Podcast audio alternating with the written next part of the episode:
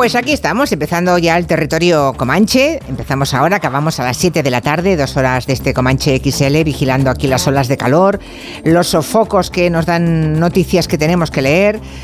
Parece mentira que leamos según que en el 2023. En fin, les proponemos aquí un par de horas en el territorio, un refugio climático, cultural. Tenemos de todo, oiga, como en botica. Tenemos libros, series, música, cine. Es como un búnker a salvo de todo. Un comanche a favor de la cultura sin censura. Somos así de revolucionarios. Saludamos a Miki Otero, que hoy está en Santiago de Compostela. ¿Chove o un chove? barruza, diría, pero ha llegado a llover, de verdad. Cambiaríamos. Digamos que no he llegado al estudio con gafas de sol. No. Eh, más bien con gabardina y solo puedo decir que es una tierra bendecida por los dioses porque no estoy pasando nada de calor. Nada, no, es maravilloso. Yo entiendo que te hayas ido a nuestra tierra de origen, ¿eh?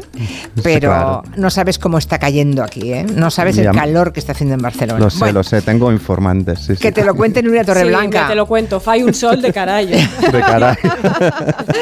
En Madrid tenemos a Máximo Pradera, También, al frajito, ¿no? Sí, ya me conocí los comancheros. Acalorado estoy. ¿Cómo, ¿Cómo, sigue la letra? Ahora me has Tengo todo el cuerpo malo. Tengo todo el cuerpo malo. Pero, que te la canto entera. Pero ojo, que sea acalorado y el cuerpo malo se refiere a otro tipo de calor. ¿Ah, sí? ¡Hombre! Acalorado estoy, tengo todo el, el cuerpo malo. Mm. ¿Tú crees que se refiere a la temperatura del sol? pues eh, como lo de los limones Suebs, que no sabía si se refería al sabor de la tónica o a los limones ah. de la chica. Pensaba que, pensaba que ibas a hablar de los limones del Caribe. Míralo. También tenemos a Santi Segurola. Él también, como Miki Otero, anda que no son listos los dos, también se ha buscado un refugio climático particular. El suyo está en Castro Urdiales. ¿Cómo estás, Santi? Pues muy bien, aquí hay un tiempo perfecto, la televisión a tope, el tour, el tenis, viento del este. Bueno, claro, es que a esta, bueno, es solo te falta la petanca. Bueno, oye Santi, aquí estoy dispuesto a ofreceros toda clase de información que queráis. qué bien, qué bien, qué bien, pero claro, a ver si te también estoy muy atento y estoy muy atento a las modas, ¿eh? y a los cambios de moda. Vale, vale. Hay algo que me está sorprendiendo mucho y es que veo a muchos chavales con calcetines de tenista hasta, hasta el tobillo, más alto del tobillo, y con chanclas, que me recuerda aquella una época de los 70 eh, donde se llevaban las, las bambas con, eh, con calcetines blancos de tenista, con, con la cenefa, pero ahora con chanclas, y eso ya me parece hipersoviético, o sea, como los 70 soviéticos, y lo veo cada vez más. Ya. me preocupa. Pero es gente que está en libertad. ¿o? No, no, es gente que va por la calle, o sea, no ha sido un centro de presidiarios, ¿no? No, no, no, que está de moda entre los adolescentes. vale, vale. Bueno, eh, tenemos aquí a Santi. Si en algún momento decimos algo y no nos contesta, es porque tiene, es que esto es muy complicado lo de Santi Seguro la oye, tiene los auriculares puestos, nos está escuchando, aparentando que tenemos interés para él. Y además con un ojo está viendo el tour y con el otro a, Carlos Alcaraz. Así que lo tuyo hoy es, es casi imposible. ¿Cómo va Carlos Alcaraz, por cierto? No, Alcaraz empieza ah, todavía no ha empezado. como en media hora porque está terminando, ah. parece que puede terminar el partido entre Djokovic y Sinner, la otra semifinal. Los dos primeros sets los ha ganado Djokovic, como cabía esperar, y mm, estamos a la espera. Djokovic parece seguro finalista y en el Tour Pogachar está atacando ahora mismo a Vinegar y no creo que le saque más de tres o cuatro segundos, pero bueno, que sigue la batalla entre los dos gigantes. Que además hoy la etapa es potente en el Tour, ¿no? Es una etapa esa que llaman el tríptico de los Alpes, ¿no? Es la primera del tríptico de los Alpes. Mm. Y Puerto duro, pero en cualquier caso le ha sacado nada, tres o cuatro segundos, están ahí pegados. Bueno, sí. Sigue como estaban. Vale, vale. Y muy, y muy interesado en ver a Alcaraz, que sinceramente es una delicia verle, porque no solamente es muy buen tenista, sino que te lo hace pasar muy bien, que no siempre es lo mismo ser muy bueno que el típico deportista que además te hace pasar un gran rato. Mm. Y Alcaraz es de los que te hace pasar rato buenísimo porque juega con como si todavía fuera un crío, en el mejor sentido de la palabra, o sea, ofreciendo espectáculo. Sí, juega para divertirse, no como el cansino Lendel. o sea, si hoy gana, si hoy gana Alcaraz, seguro que va a la final con Djokovic. Eso sí que será un partidazo. ¿eh? jugar con Djokovic es mm, palabras mayores. Con, es pegarte con Júpiter es una cosa, es el jugador que más torneos ha ganado en la historia de, del Gran Slam, 26, y es, eh, está en perfecto, está finísimo, está fuerte y en la hierba se maneja de maravilla, pero eh, algún día tiene que producirse la sucesión. Y, ojalá sea, ojalá sea. el, próximo domingo. El 23 de julio parece que es. Vamos a ver. Yo ya he votado, ¿eh? Por correo. ah, claro. Contento, pues a, claro. a, mí no me llegó, ¿eh? A mí no me llegó el, voto todavía. Estoy esperándolo. ¿Pero te lo envían a, Santiago de Compostela, a tu pueblo? No, me lo envían a, casa de, de mis padres en la aldea. Ah. Muy voluntariosamente, rellené todo muy bien, pero no había calle entonces me puse a la del censo electoral a explicarle el color de la casa de mis padres, todos los motes de la familia, porque quiero que llegue. llegará, llegará. Los carteros de las aldeas en Galicia se conocen perfectamente al personal, claro. Tendrás un alias, habrás puesto de la casa de los tal, ¿no? Claro, eso sí. Hijo de, no sé quién, claro. Claro, claro, Bueno. ¿Qué, qué, campaña más desgraciada, desagradable esto de poner en cuestión? Es la primera vez ¿eh? en 40 años no, en Galicia ya lo hizo Feijo. En Galicia ya lo hizo Feijo. Ya tiene. pero esto es que no es un. Eh, no es provocar sospechas sobre un partido, es provocar sospechas sobre el sistema democrático. Ya. Nunca ha ocurrido esto. Ya ocurrió en las últimas elecciones municipales y justamente cuando ganó el PP no dijo nada de todo lo que había dicho hasta el día anterior, de que todo era un fraude. Es, es verdaderamente la misma táctica que los republicanos Trump hizo en las elecciones anteriores y esto lamina, eh, desgasta muchísimo el sistema democrático. Yo no sé qué tipo de visión tienen de la política pero es terrorífica. Bueno, que se caiga todo, que ya lo levantaremos, ¿no? Debe ser, el libro de estilo debe ser y básicamente sobre todo una cosa que decía Goebbels, que es que cuando has alcanzado la victoria, se olvida mm, todo lo, que has Eso creen, eso creen, sí. No, no, ya verás cómo se olvida. Sí, ¿no? Si hay victoria, sí, pero, si no, pero si no, te, se te pone un señor los cuernos y te entra, ¿sabes? a pelo, pelo en pecho y entra en el Parlamento, claro, claro. Si no hay mayoría absoluta, habrá quien le recuerde y no olvidarán todo lo que está Sí, exactamente, todo depende. Bueno, vamos a por otro cumpleaños, el de esta canción, Every Breath You Take, mm. que Máximo Pradera nos va a diseccionar, ¿no? ¿No me la pones? No, no me la quiere poner. Yo estaba aquí esperando que entrara la canción de Police. Yo también pero no, dice, dice Quintanilla que no le has dicho que la ponga al principio. Le hemos pillado en Bragas, bueno. No, no, en Bragas no, dice que en Bragas eso estarás tú. que no, que, que, no estaba previsto. Bueno, que hablamos de la canción, famosísima pues, canción de sí, Police. Iconiquísima, iconiquísima. Sí. Este mes de julio se cumplen 40 años. Salió en mayo y mm. tardó exactamente un mes en colocarse eh, de número uno en Estados Unidos, donde estuvo ocho semanas. Hizo morder el polvo a Michael Jackson con Billie Jean y podemos llamarla mm, pues la madre de todas las canciones porque es la más radiada de la historia, dicen. Sting cuenta que solo por, por Every Breath You Take ingresa en concepto de derechos de autor 2.000 dólares al día. Catacroc, catacroc, catacroc. O sea, entre un cuarto y un tercio de todo lo que se mete a la saca por copyright, eso eh, aparte de los conciertos y todas las actividades que tiene, lo saca de esta canción, ¿no? Madre mía. Pero antes de ponernos a analizar la canción, vamos a quitarnos de encima lo que yo llamo el elefante en la habitación.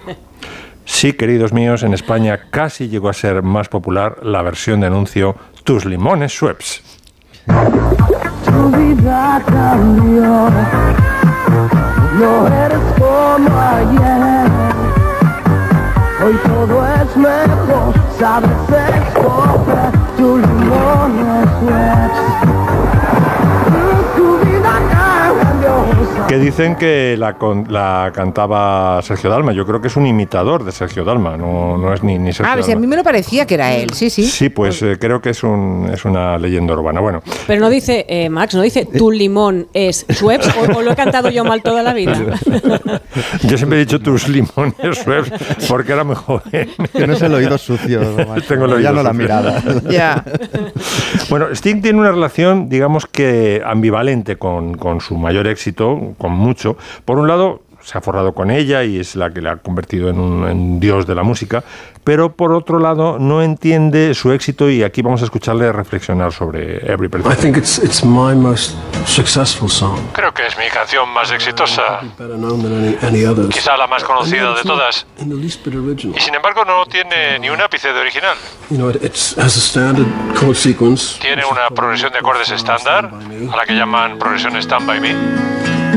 Every breath you take, every move you make. So it's not, it's not original. The, the no es original. La letra la podrías haber sacado de un diccionario de rimas. Break, take, make, wake. Y sin embargo tiene algo ante lo que la gente responde. Bueno, hasta tal punto es cierto esto que dice Sting. Que Me gusta mucho el traductor. Te gusta, ¿no? Sí, Me encanta el traductor. ¿Sabes de dónde lo he sacado? De la clave. La gente que se quedó sin trabajo en la clave, ¿te acuerdas de aquellos dobladores simultáneos? Pues eh, lo conseguí de ahí.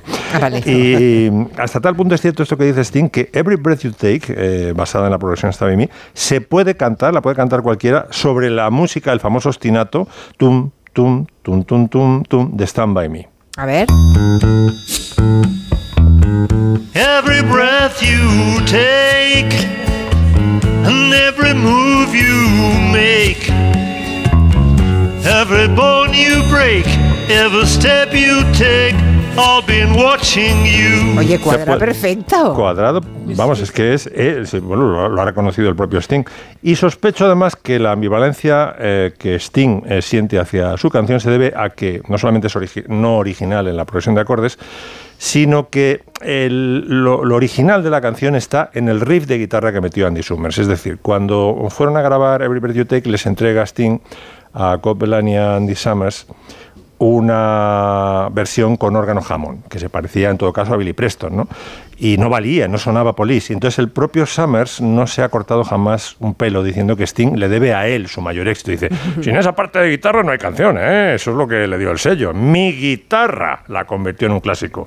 De hecho, se me ocurrió en una sola toma. El tipo había estado trabajando con Robert Fripp en unos duetos para violín de Bela Bartok y se conoce que había hecho ahí un riff de guitarra basado en Bartok y dijo, pues esto lo reciclo, lo mando a lo puedo utilizar en, eh, el acompañamiento de Every Breath You Take y en vez de hacer un, acorde por compás o dos acordes por compás. ¿no? Este es el, mítico riff de guitarra de Andy Summers.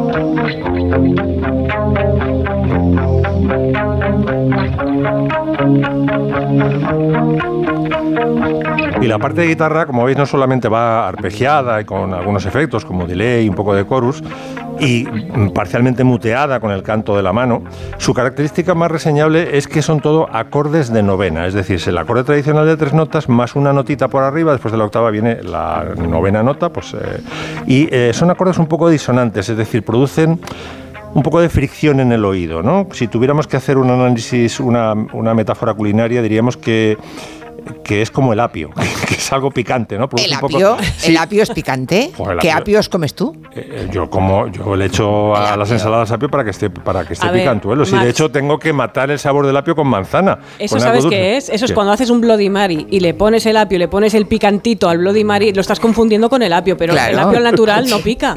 Como que no pica. Luego os mando un artículo, vamos, hombre, no, no pica como la pimienta de cayena, pero sí es un sabor un poco...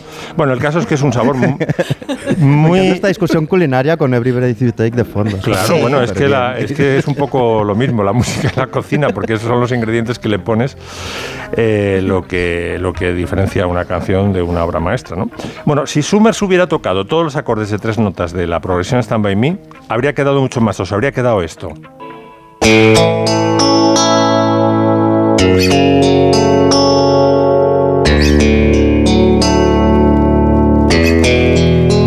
Cambio, al añadir la cuarta nota, la que está después de la octava, todos los acordes tienen esa fricción, esa, esa disonancia y la progresión suena así de bonita.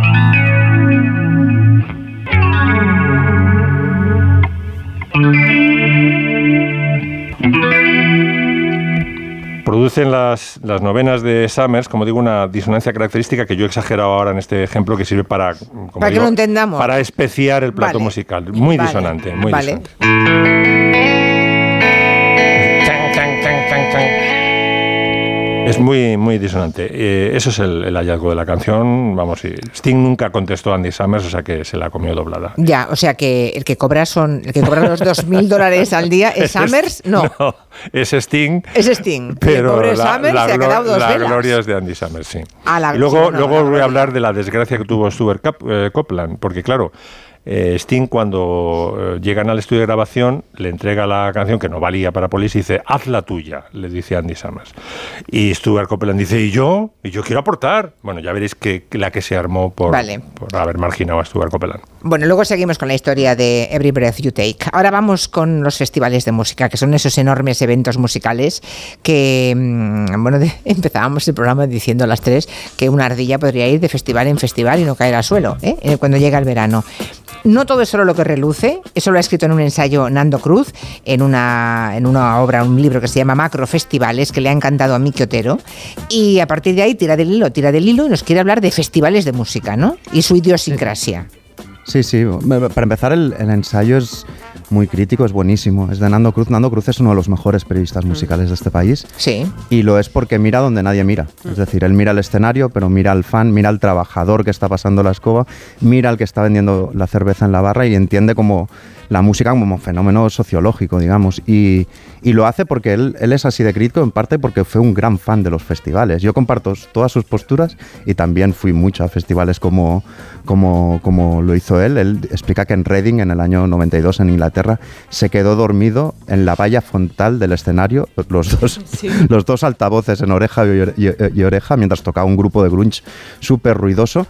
Pero poco a poco se dio cuenta de esta cara de la que hablabas tú, Julia, mm. y habla en el ensayo la precariedad laboral de los trabajadores, que, con, unos salarios, por así decirlo, muy por debajo del salario mínimo interprofesional, de la publicidad, porque tú pagas un pastón y te bombardean con publicidad dentro del recinto, de las molestias que generan los barrios, de los precios que son muy, muy elitistas, de repente toman un barrio y nadie de ese barrio puede ir, de las subvenciones y las inyecciones de dinero público que se les dan para que luego vendan la marca del festival a fondos privados internacionales, de que no son sostenibles medioambientalmente, etcétera, etcétera. Hay grandes frases en el ensayo como, que lo resume muy bien, como que los festivales son a la música lo que los cruceros al turismo.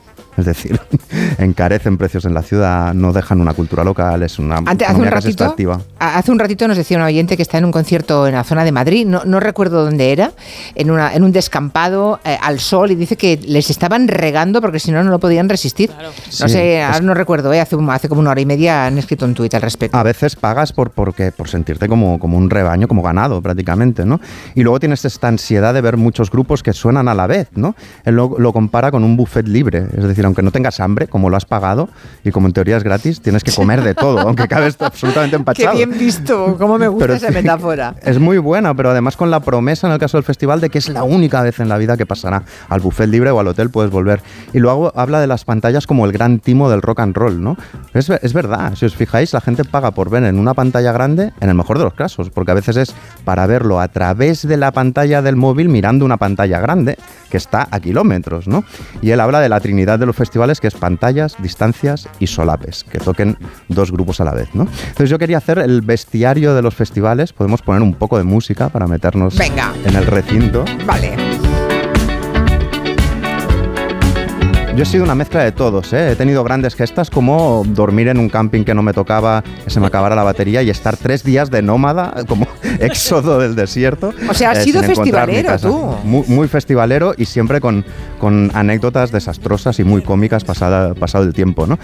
Pero bueno, hay, hay, muchos, hay muchos tipos de, de asistentes a festival. El primero del que quería hablar, yo lo llamo el Excel. Le llamaría el señor Excel. Y es algo así como el que imprime las tarjetas de embarque en papel, todavía ahora, ¿no? Para, para coger vuelos. El que en marzo te pregunta qué haréis por Nochevieja. Es ese, es el Excel, es el mismo tipo de persona. Es el que se come el plato combinado siempre por el mismo orden, que acaba con la yema del huevo.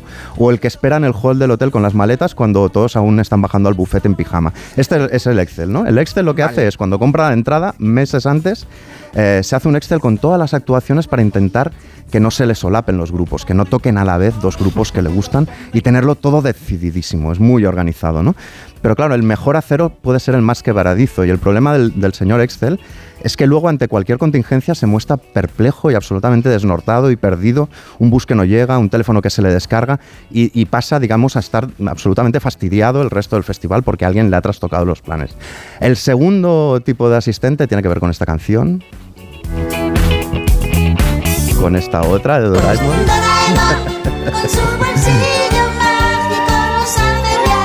A este otro le llamo el Doraemon. No sé si conocéis los dibujos. Es este gato que tenía un bolsillo más. También lo puedo llamar el Riñoneras o el Albert Rivera.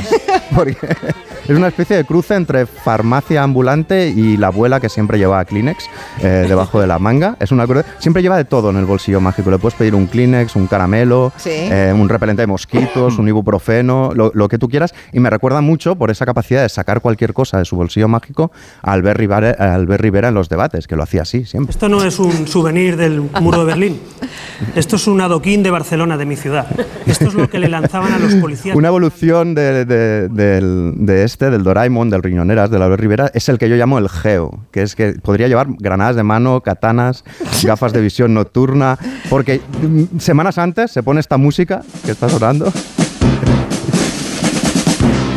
y va como vistiéndose para ir al festival de semanas después y es una especie de cruce entre Ruta Quetzal y como si fuera a hacer una redada de unos narcos de Cali o algo así, porque se viste con todo tipo de cosas eh, de camuflaje, sobre todo bermudas, con todo tipo de bolsillos. Por favor, qué pereza, qué pereza me está Yo lo llamo el geo y siempre van bastante serios hasta muy avanzada la noche. Luego está todo lo contrario, que es el, el que yo llamo el globo o también el bolsa de basura, es lo contrario al Excel, lo contrario al Geo, lo contrario al Doraemon, porque él se deja llevar. O sea, su espíritu no es de soldado, sino de globo. Siempre es un globo a la deriva no sabe ni quién toca en cada momento, va levitando por encima de las penurias de los mortales del festival, se junta con uno, se junta con otro, según le lleve la brisa y las mareas migratorias del recinto, lo sobrevuela todo y luego como los globos en las fiestas, siempre está en el mejor sitio. Es decir, da mucha rabia porque pasa de todo, pero siempre acaba viendo el concierto en el, en el, mujer, en el, mejor lugar. ¿no?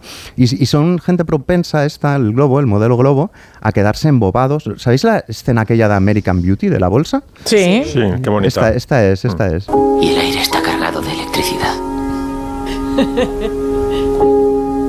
Casi puedes oírla. Esto lo podría decir el globo a las 4 de la madrugada en el escenario grande de un festival. quedarse mirando siempre embobado, muy poético, y decir cosas como esta. Luego está el profeta, que también lo llamo el pesca de arrastre, que es el tipo que arranca el festival solo y cada vez que ve a alguien se le va sumando y acaba dirigiendo una especie de grupo paramilitar o de secta, porque todo el mundo... ¿Y por qué? Porque ofrece seguridad, es como Moisés, como en la peli. En la quemante soledad del desierto, el que caminó con reyes ahora camina solo. Todo el mundo le sigue. Y lo, curioso del profeta, de este tipo de asistente, es que no sabe dónde va la gran mayoría de veces. Es como la frase de Oliver Cromwell, no hay hombre que camine más decidido que el que no sabe a dónde va. Pues ese es También Forrest Gump, ¿no? También sería Forrest Gump, le siguen y no Sería Forrest Gump en, la carrera, sí, en lugar de correr andando, pero exactamente, sería Forrest Gump. Luego está el Mowgli o el patito feo, que es el que permanentemente ha perdido a sus amigos y entonces se acopla. Con que tú eres el cachorro humano. Se acopla, se acopla a otro grupo de amigos y adopta sus movimientos, sus costumbres, sus palabras, de, digamos, de complicidad y siempre va empotrado en otro grupo de amigos. Luego está el modelo Cómo están los máquinas, que es un tipo que te cruzas que está permanentemente eufórico, lleva la boca como una máquina de escribir Olivetti, siempre fresco como una lechuza a cualquier hora, te saluda siempre haciendo una llave de judo y siempre dice lo mismo, siempre quiere hacerse una foto con el primero que pase, es este. Bueno, ¿cómo están los máquinas? Lo primero es... Bien, bien, bien. ¿Estáis bien? ¿Todo bien? Venga, vamos a echar una fotilla, venga. Está haciéndose fotos todo el rato, no ve los conciertos, solo se hace fotos con cualquiera. Y si el festival está lleno de extranjeros, como los de Barcelona, que el 70% son extranjeros, es posible que este tipo de asistente salude de esta otra manera. O de ¿Cómo están los máquinas primero de todo? ¿Estáis bien? Hacemos la foto. ¿Y cómo están los máquinas primero de todo? ¿Está bien? Vamos a hacer la foto. Bueno, ¿cómo están los máquinas primero de todo? Mm. Tenemos otro más, que es el segurata o el guardaespaldas. Mira, con esta música quedará muy bien. Mirando, él está en la esquina del concierto, ¿eh? el gesto marmorio, los brazos cruzados para marcar bíceps, ¿no? Tiene controlado el bus de vuelta, la salida de incendios, Da igual que suene punk, bachata, perreo, da igual, él no se mueve. Puede ser que sea un periodista musical maduro o un divorciado que ha vuelto por primera vez en 15 años a un festival. Sostiene el cubata como si fuera una muestra de orina, con mucha cautela. Lleva camisas cortas, muy estampadas, siempre con muchos colores y siempre de una talla menos. El tercer botón no, no acaba de abrochar bien. Pero hay una mutación de este, del guardaespaldas, que es que si lo que busca es Cacho, es un tipo que se suele despistar del concierto en cuanto pasa una chica. Y entonces ah. el, guardaespaldas pasa a, llamarse el Benny Hill. Y se mueve por el festival así, persiguiendo, persiguiendo todo lo que ve.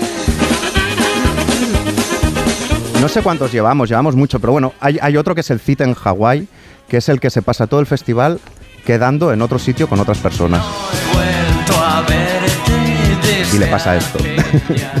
está todo el rato quedando, es una compulsión rarísima. Está con unos y entonces queda con otros, se va a otro sitio y permanentemente eh, está moviéndose de un lugar al otro. Está el despedida de soltero que le da absolutamente igual todo, no pierde vista a sus amigos, le falta la cosa esa en la cabeza para hacer un unicornio, para parecer un unicornio. Su única canción favorita es esta.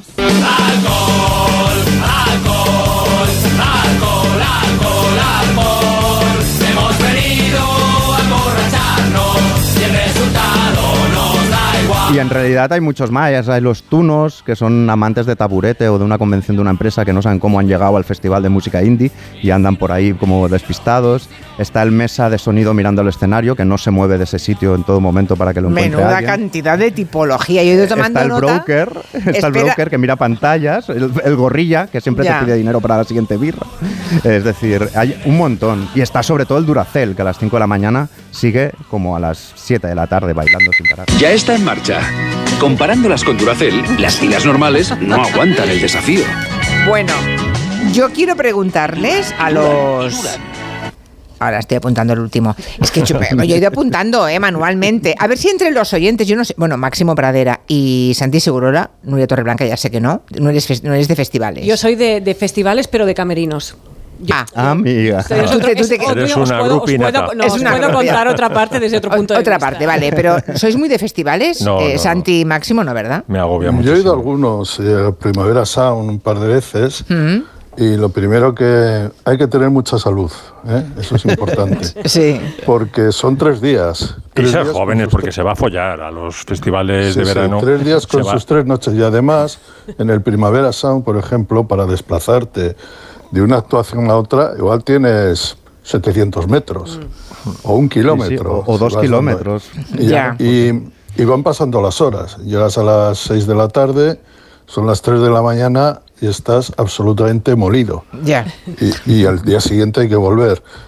Pero, eh, hay que hacerlo de joven, está claro. Mi, mi, tipo de... No sé, yo no soy un Excel, pero sí sé, siempre que he ido a los festivales, eh, no he ido a muchos, pero en Primavera Sound he estado, eh, pues ya sabía de buenas a primeras que me iba a perder no sé cuántas cosas, pero que no, iba, no me iba a perder a James Mathis o a, eh, a Beach Boys, que también les vi. Entonces iba eligiendo, me perdía mucho pero por lo menos no me volvía loco, porque la posibilidad de volverte loco en un festival es enorme. ¿eh? Bueno, yo ahora le pregunto a los oyentes si de los prototipos, ¿no? esos arquetipos que ha dado de los festivales, algún oyente o alguna oyente se ha sentido identificado.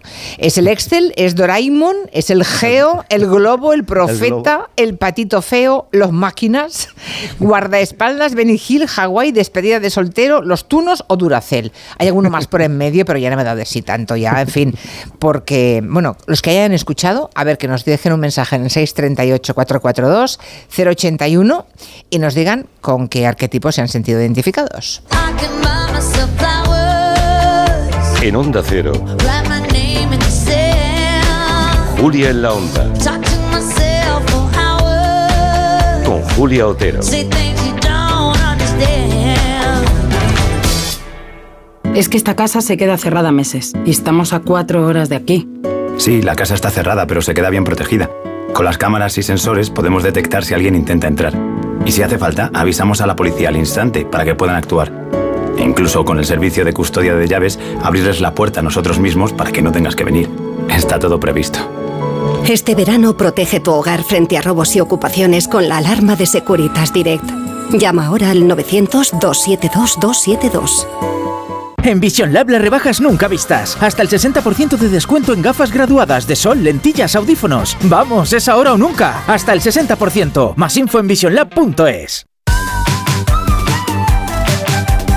Vuelven los piojos. Filbit, tu marca de confianza contra piojos y liendres. Filbit, de Laboratorio CERN. A ver esa foto, decir patata. ¡Hijolusa! Es que decir patata es decir hijolusa. Por eso, cuando nos busques en el supermercado, dale la vuelta al envase y encuentra nuestra marca para garantizarte una gran calidad en tu mesa. Patatas hijolusa. Amamos las patatas. Onda Cero, Madrid. Si estás pensando en diseñar o redecorar tu local, si necesitas que alguien de confianza se haga cargo de tu obra, llama a Decorman, porque Decorman se encarga de todo sin anticipo de cantidades y llave en mano. Confía en Decorman para diseñar y reformar tu negocio y encontrarás la verdadera tranquilidad. Decorman 91 609 3370 o decorman.es. Si tiene joyas de firma o artículos de oro y plata, llame al 91 534 6706 o vaya a la Plaza San Juan de la Cruz 9. Si tiene joyas de firma o artículos de oro y plata, llame al 91 534 6706 o vaya a la Plaza San Juan de la Cruz 9. Le pagarán el mejor precio al momento. Y también bolsos de Vuitton, Chanel y Hermès. Hay jardines bonitos, divertidos y que lo tienen todo. Descubre los nuevos jardines de Gran Plaza 2. Restaurantes, terrazas exteriores, zonas de juegos para niños. Y de jueves a domingo, disfruta de DJ, música, noches temáticas y actividades en familia. Vive un verano inolvidable en Gran Plaza 2 Majadahonda. Ciudad de moda, ciudad de ocio. Restaurante Carlos Tartiere, lo mejor de Asturias en Madrid. Faves con almejas, fabada tradicional, arroces, pescados y mucha sidra. Calle Menorca 35. Restaurantecarlostartiere.es. Onda Cero. Oye Juan, ¿conoces el portal de alquiler online Spot Home? Todo el mundo me lo recomienda para anunciar mi piso. Spotahome, claro. Yo alquilo mi casa por meses con ellos y gano un 30% más. También me garantizan la renta el 5 de cada mes, así que me olvido de impagos. Spotahome. Alquila tu piso o habitación sin preocupaciones. Entra en anunciapormeses.com. Llega a Madrid el Ballet Clásico de Cuba. La compañía del maestro Alonso hechizará el Teatro EDP Gran Vía con El Lago de los Cisnes, la obra cumbre del ballet clásico. Cinco únicas semanas para disfrutar de uno de los clásicos del ballet con una de las mejores compañías del mundo, El Lago de los Cisnes. Única oportunidad para ver el ballet de Camagüey. Entradas a la venta en gruposmedia.com. Necesito reformar mi cocina. Encárgaselo a Kixen, una empresa del grupo Duchamania con la misma profesionalidad y compromiso. Miden, diseñan, realizan albañilería, fontanería, todo. La reforma integral de mi cocina, justo lo que busco. Infórmate en el 91 762 98 76 en kixen.es o en el Paseo del Molino 6 y recuerda que Kixen es K-I-X-E-N. ¿Has pensado en comprar un blanqueamiento dental por Internet? ¿Sabes que realizar este tipo de tratamientos sin la supervisión de un dentista es poner en riesgo tu salud? Acude siempre a un dentista de tu confianza y recuerda que la salud de tu boca influye en tu salud general. Este es un mensaje del Colegio de Odontólogos y Estomatólogos de Madrid. 98.0 Madrid.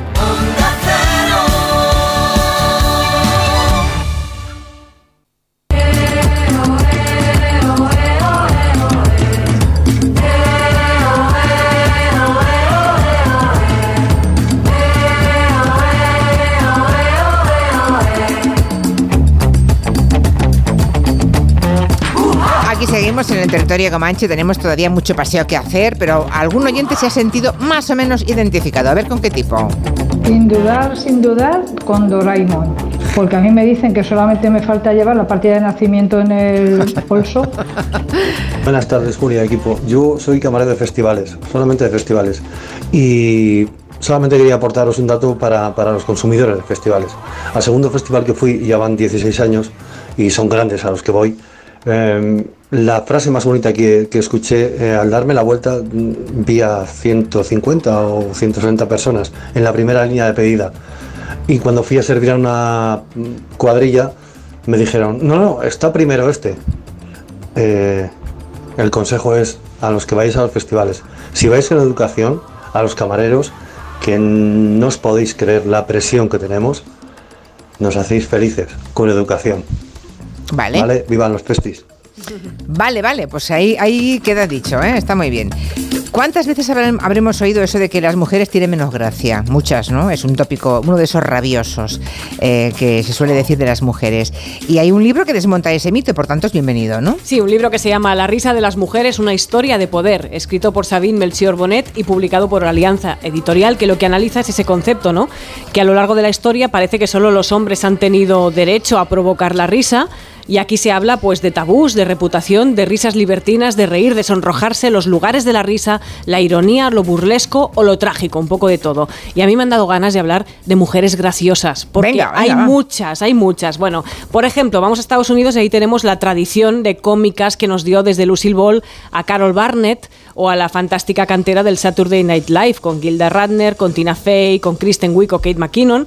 En este país, por ejemplo, no hemos tenido y tenemos cómicas excepcionales. Ya hemos hablado alguna vez de la gran Marisa Ampere que actuó toda su vida, desde niña y hasta que fue mayor, porque ya de mayor llegó a interpretar a la madre de Maquina Baja, que era Andrés Pajares, en la película.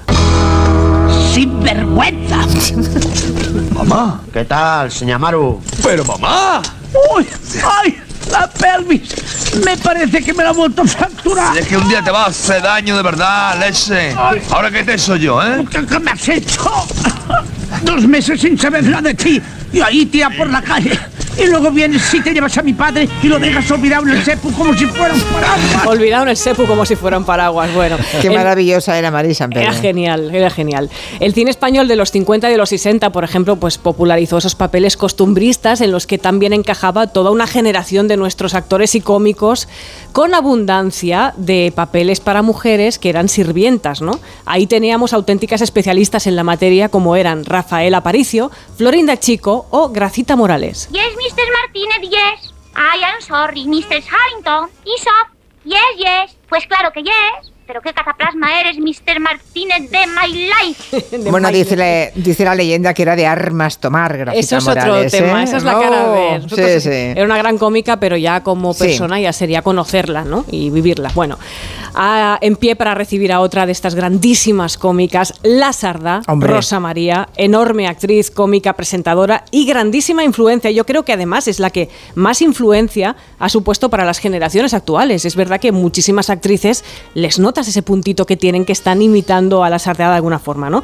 Nada más gracioso que maltratar a Honorato en Ahí te quiero ver. No me gusta que hagas esfuerzos mentales, Honorato.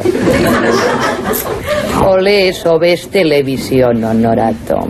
Estos libros de aventuras ya sabes que te excitan, Honorato. ¿Has destapado el periquito, Honorato? Es sensacional. Genial. Teníamos también, pues yo que sé, en la historia hemos tenido a Lina Morgan, a las virtudes, a la terremoto de Alcorcón y actualmente, por ejemplo, ¿no? una quizá la, la- la señora más graciosa de, de España que lo está petando siempre es Yolanda Ramos, que como Noemí Argüelles en Paquita Salas es impagable. La muerte es la muerte, no es moco de pavo. Dice, hay tribus que se lo toman como parte de la vida, que hacen una fiesta. Hacen una fiesta el día que va el reportero a hacer el documental. ¿Se- ¿Me estoy explicando? Entonces sí, le regala al niño una camiseta del Barça, al otro un bolígrafo. Lo que menos importa en esos momentos es el funeral, porque están contentos, porque es novedad. La misma tribu, el mismo entierro, el mismo difunto.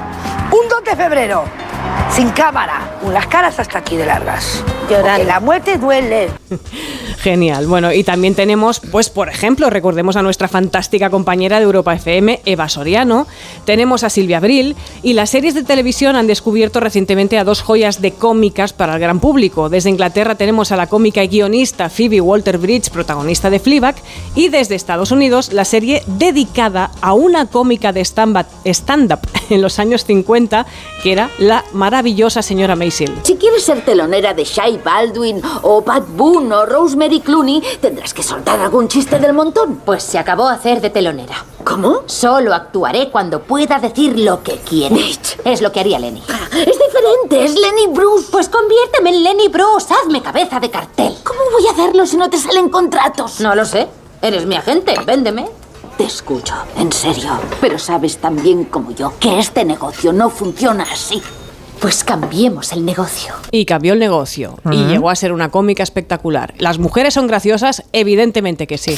Bueno, eh, nos quedan 10 minutos de programa, bueno, 12 minutos de programa. Em, y bueno, de, esta hora, de esta parte del Comanche. Y nos quiere hablar Santi Segurola. Yo digo lo que queda, ¿eh? Lo digo para que seáis todos conscientes.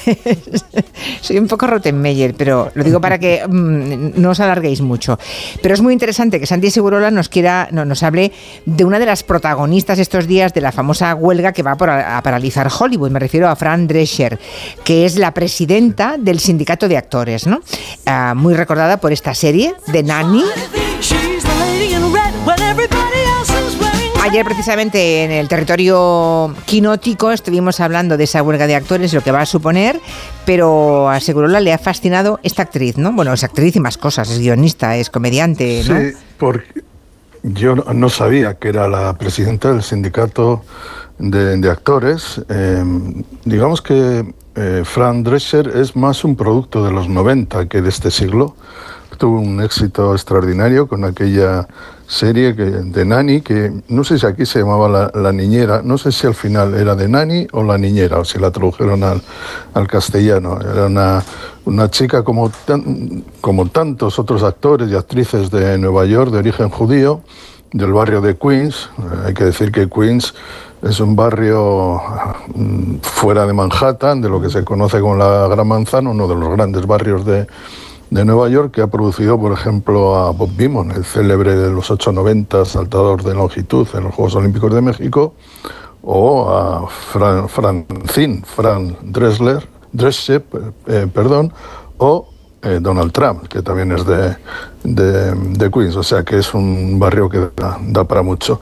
Y esta chica mm, tuvo un éxito extraordinario durante seis temporadas con este personaje que era la vendedora de una tienda a la que la expulsan y acaba encontrando eh, trabajo en una como niñera en, una, en la casa de un rico que tiene tres hijos a los que ella se ocupa de educar a la manera que ella entiende de educar a un crío, que es decir, eh, bastante ortodoxa, bastante graciosa, muy liberal y en contra de las normas del mayordomo, que esta mañana hablando con Nuria me salía un nombre que no era, pero finalmente todos sabemos que era el fenomenal Niles. Bueno, esta serie tuvo un éxito extraordinario.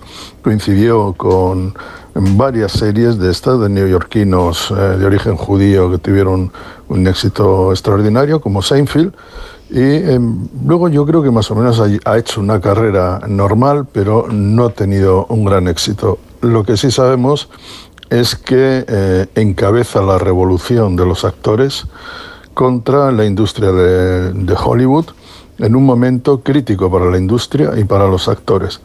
Eh, ganó las elecciones en el sindicato interno, tiene 65 años, va a hacer 66 años, y eh, tenía como rival en las elecciones a Matthew Modine, o Modine, como, como vosotros eh, queráis. No sé, nunca he sabido muy bien cuál de las dos eh, pronunciaciones hay que tomar. Y fueron unas elecciones muy reñidas en un sindicato que en otra época lo presidió Ronald Reagan y Charlton Heston. Es decir, que estamos hablando no de eh, grandes progresistas, sino más bien de tremendos conservadores. En cualquier caso, eh, eh, Fran Drescher está convencida y los actores están convencidos de que los tiempos se van a poner muy difíciles. Eh, el cine y las taquillas está sufriendo mucho, la pandemia le, le pegó un garrotazo terrible. Eh, por otro lado, eh, el- los eh, canales de televisión por cable también están en plena decadencia y lo que está funcionando es el streaming, las plataformas de streaming, con otra particularidad. Eh, la inteligencia artificial está aquí para llevarse muchos puestos por delante. Lo que puede hacer una máquina que no lo haga un, Hmm. un actor, que no lo haga un escritor, que no lo haga la gente, que, norma- que no lo haga una persona, en definitiva. Y es un momento crítico en el que las compañías se quejan de que no, de que están Ganan poco, sí. Sí, pero, pero los eh, directivos ganan más que nunca. Y esto lo dijo ayer en una conferencia de prensa, con un, en dos minutos resumió totalmente cuál es su ideario, y es un ideario, un ideario anticapitalista, antiavaricia y en defensa de los trabajadores, de las personas. Son 170.000 actores. Desde 1960 no se conocía algo igual. Vamos a escucharla. We are the victims here. We are being victimized by a very greedy Bueno, eso es lo que decías, ¿no? Que somos, Sí, decía que estamos, somos víctimas, somos ¿no? las, víctimas, somos las víctimas, la Necesitas gente, los directivos y las empresas se quejan de que se están empobreciendo y nosotros nos estamos quedando con un papel, con un papel absolutamente residual. Y y la verdad es que el, el discurso fue muy potente, de hecho ha sido tan potente que la otra facción del sindicato se ha unido a ella y lo que plantea es, es algo tremendo porque ya están en huelga el sindicato de, de escritores. más Los guionistas, sí. Y ahora estos, y ahora ellos. el- sí, sí, más el sindicato de actores. Entonces, esto significa que las pérdidas que se van a producir en la industria, que ya se calcul- calculan con el sindicato de guionistas de 2,1 billones, es, es decir, 2.100 millones de dólares, vamos a ver en qué queda ahora con el tema de los de- del sindicato de actores. Bueno, oye, que apliquen, que apliquen lo de Joe Biden, pay them more, ¿no? Que les paguen más, que es lo que están intentando, ¿no? Que les paguen. Que Eh, no, no, exactamente, que, sí, pero es que la- que no se hagan millonarios solamente cuatro tipos, ¿no? En Hollywood también. Sí, pero las productoras dicen, Sí. ay, es que estamos perdiendo mucho dinero, no podemos pagar más. Y mientras tanto, la situación del, del cine, de- del espectáculo, ha cambiado totalmente, porque ahora con el streaming las series no son tan largas, los derechos que tienen los, eh, los eh, actores para cobrar ganancias por streaming son mucho menores porque son más cortas. Es decir, que el, el- el monto total que está quedando para los actores es cada vez menor y además se viene por delante el problema de la inteligencia artificial, que va a sustituir muchas funciones dentro de la industria del cine. Bueno, vamos al- a la última parte que tenía preparada Máximo Pradera para Sí. hablar del Every Breath You Take. Antes de que corrija mi metáfora culinaria, mi dislexia. Dije que el apio era picante, en realidad es amargo. Y es Ah. todavía más apropiada esa metáfora para hablar de la disonancia porque efectivamente produce amargor en el oído porque es, es estridente. ¿no? Bueno, eh, no solamente es la canción ¿Qué te dejaste por contar? Va. no solamente es la canción más radiada y más eh, que más eh, dinero le ha metido en la saca Sting, es también la canción que se ha compuesto en el sitio más original. Sting compuso la canción en Jamaica en el escritorio de Ian Fleming, donde Ian Fleming escribía sus novelas de James Bond. A mí se me hubiera paralizado la, la pluma, no sé, a todos los escritores que hay aquí, a Nuria, a Miki, a, a Noelia, mm, no sé, yo me habría quedado bloqueado en el... en el- pues él fue eh, capaz de, de escribir la, la canción ahí y estaba en Jamaica huyendo de los paparazzi porque se acababa de separar de su mujer, Frances Somerty, una actriz irlandesa, y su separación estaba haciendo correr ríos de tinta porque, bueno, eh, él y Frances habían sido vecinos de Trudy Styler, que es la actual mujer de, de Sting, y como era la mejor amiga de Frances, Trudy Styler, pues se consideró una, una puñalada trapera. de- Una traición en una- toda regla. sí. Claro. Entonces dice, bueno, pues me piro a Jamaica. Oy, ¿no? oy, Entonces- oy, oy. Oy, oy, oy, oy. Entonces se Ay, despierta, ay, ay. se despierta una mañana con los versos en la cabeza, escribe la canción en media hora en un piano que tenía en la habitación y ya hemos dicho que a Andy Summers le dijo haz la tuya, pero claro, eh, Stuart Copeland dijo, bueno, ¿y yo qué? Yo soy un súper... Es verdad que Stuart Copeland es un batería que le ha, dado- le ha dado el sonido a Police, es un, un músico extraordinario, muy sofisticado, ¿no? Y, y entonces empezó a meter unas, eh, unas percusiones, eh, una parte de la batería que es el hi-hat, que son los platillos que no se tocan con la baqueta, sino con el pedal. ¿Sabes? Sí. Entonces empezó a meter ese hi-hat y eh, a Sting no le gustaba. Entonces, bueno, estaban eh, haciendo la remezcla en Canadá. Y como no se soportaban ya Stuart Copeland, porque Sting no soportaba lo que intentaba hacer Stuart en su canción, pues eh, a los dos les gustaba el esquí. Sting se iba a esquiar por la mañana y Stuart Copeland se quedaba en el estudio y luego volvía Sting y entonces le dice a- al productor a- de, de, de Every Breath You Take, Hugh Padman, dice, ¿qué habéis hecho hoy? ¿Qué habéis hecho hoy? Bueno, que lo cuente el propio productor. So anyway, we recorded this hi-hat part. Así que de todas formas grabamos esa parte de hi-hat. Stuart se fue a esquiar por la tarde, Sting vuelve de esquiar por la mañana y me dice, ¿qué habéis estado haciendo esta mañana? Hemos probado con esta parte de hi-hat en Every Breath You Take. Déjame oírlo. Puse la parte y dice Sting, lo detesto, lo detesto, me parece terrible, creo que es terrible. No quiero volverlo a oír, deshazte de eso. ¿Pero no crees que deberíamos esperar a ver qué dice Stewart? No, no, no, no. Deshazte de eso, ya. O sea que la canción más exitosa de la historia de Police y una de las más exitosas del pop fue la muerte también del grupo porque eh, no Caray. podían convivir eh, bajo, no podían respirar el mismo aire.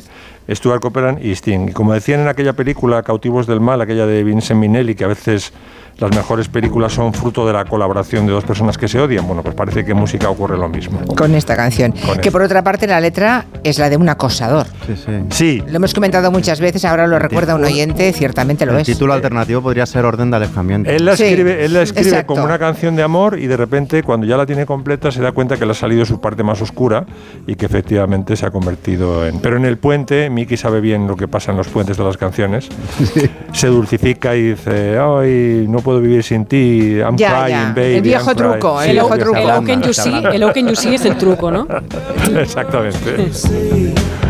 Muy bien apuntado, Nuria. Por aquí dice Ana que ella fue Excel, volvemos a los prototipos, eh, fue Excel. Hay otro que dice yo claramente soy Duracell y Pedro Carbonella es el mejor porque dice yo en los festivales paso por todos los estados que ha nombrado mi quiotero. o sea, hay gente que se lo lleva todo. Bueno, llegamos al final de esta primera hora del Comanche.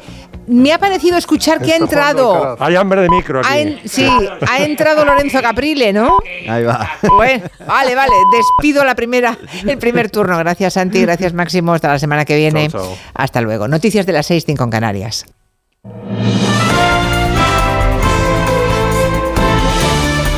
Noticias en Onda Cero.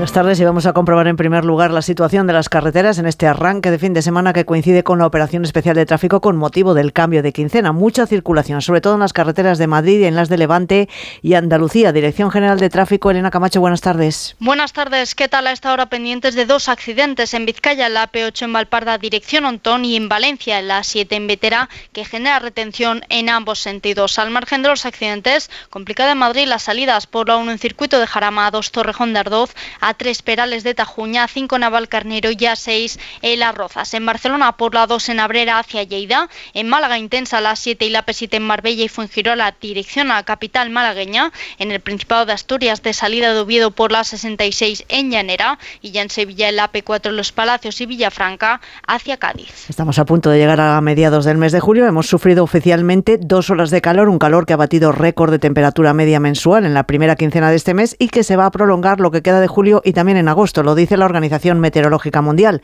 Lucía Martínez. Un clima extremo que se está convirtiendo en un fenómeno bastante frecuente como consecuencia del cambio climático, impactando en los ecosistemas a la vez que en la salud humana. El brazo científico de las Naciones Unidas advierte que las temperaturas de la zona mediterránea seguirán por encima de lo normal, llegando a alcanzar 5 grados por encima de la media. Los servicios meteorológicos de Estados Unidos y Marruecos han emitido también alertas por las altas temperaturas en referencia a las próximas semanas, recordando la importancia de reducir las emisiones de gases de efecto invernadero.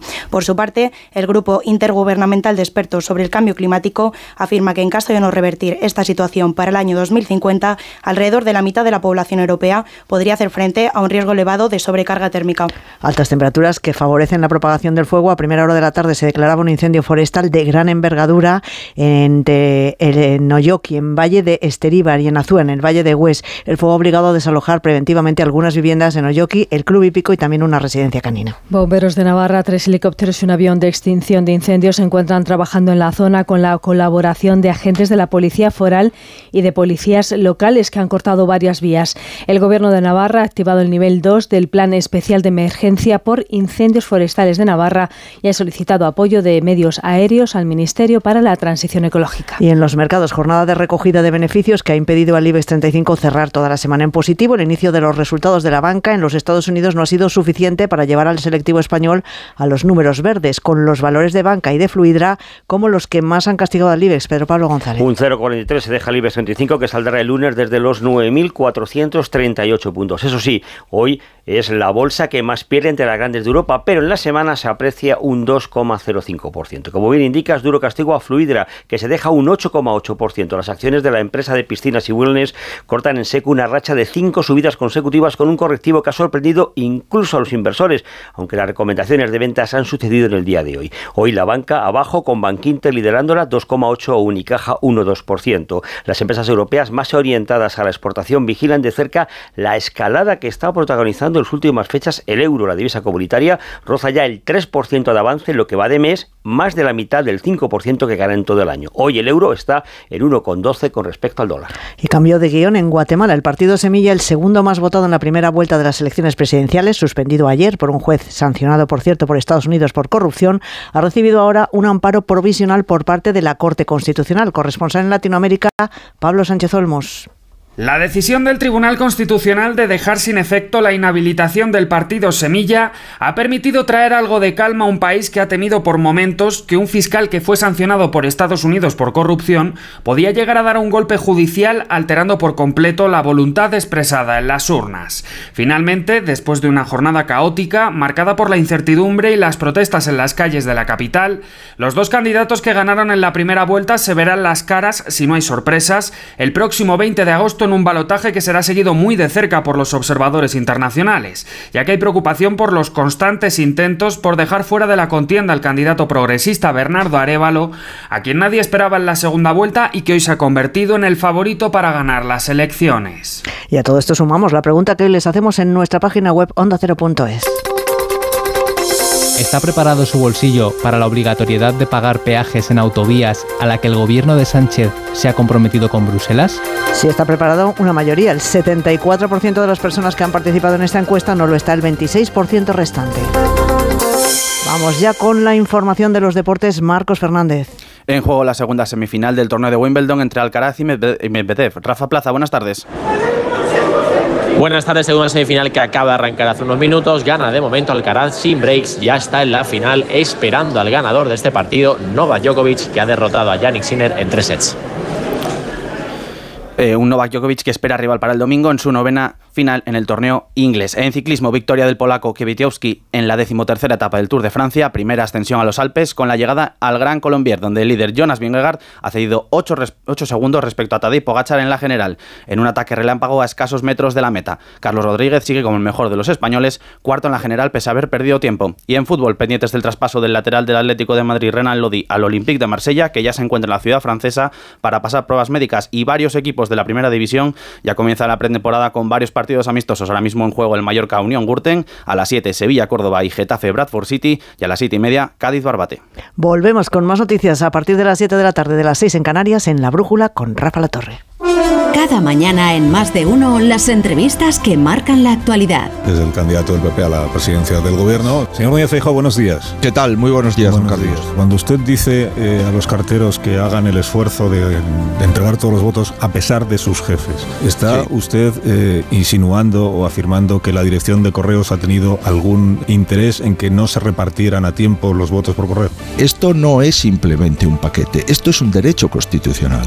Y si tenemos a escasos días de eh, el plazo finalice más de un millón de personas que han solicitado el voto y no lo tienen, estamos ante un supuesto gravísimo. Porque sería lamentable que se queden tan solo 500 personas sin poder votar. Y estamos hablando de un millón. Más de uno, con Carlos Alsina. De lunes a viernes desde las 6 y siempre que quieras, en la web y en la app. Te mereces esta radio. Onda Cero, tu radio.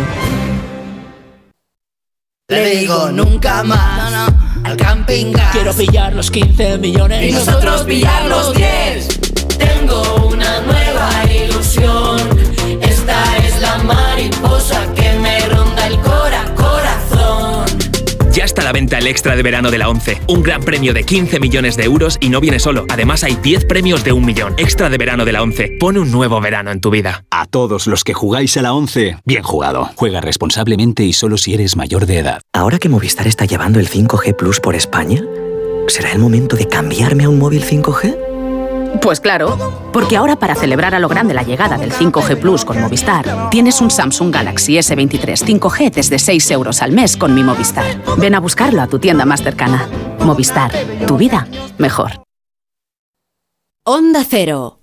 Cambia tus ventanas viejas por unas nuevas por un precio increíble en Bricolaje Moraleja. Disponibles 30 medidas en stock. Bricoferta ventana de PVC 1,20 por un metro por solo 230 euros, con cristal Climalit y persiana de aluminio incluidos. Además, ventanas con certificado Passive House. Consulta condiciones solo en Bricolaje Moraleja en Getafe, calle Galileo Galilei 14. bricomoraleja.com.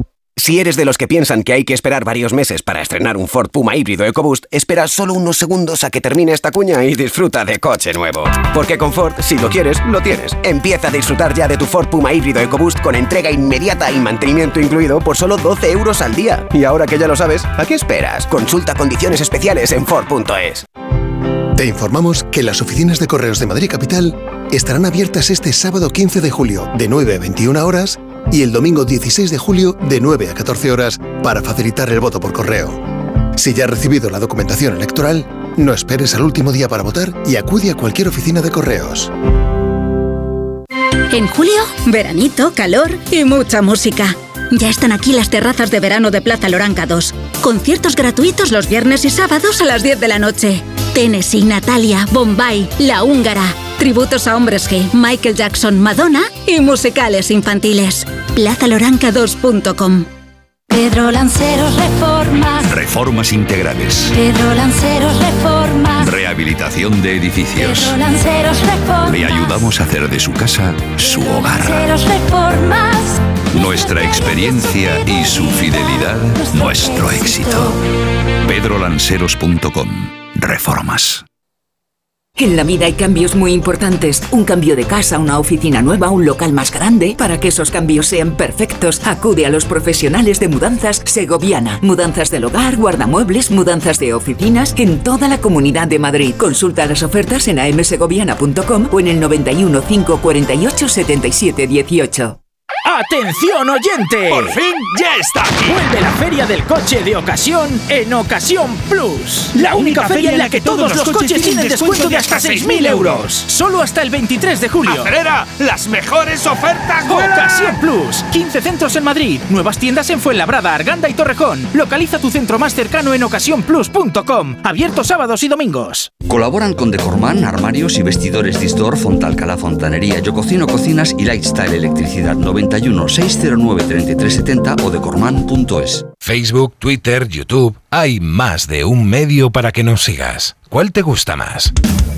Onda Cero es la radio que siempre va contigo, porque estamos en las redes sociales para que nos sigas, para que opines, para que compartas noticias. OndaCero.es. Más y mejor. Onda Cero Madrid 98.0.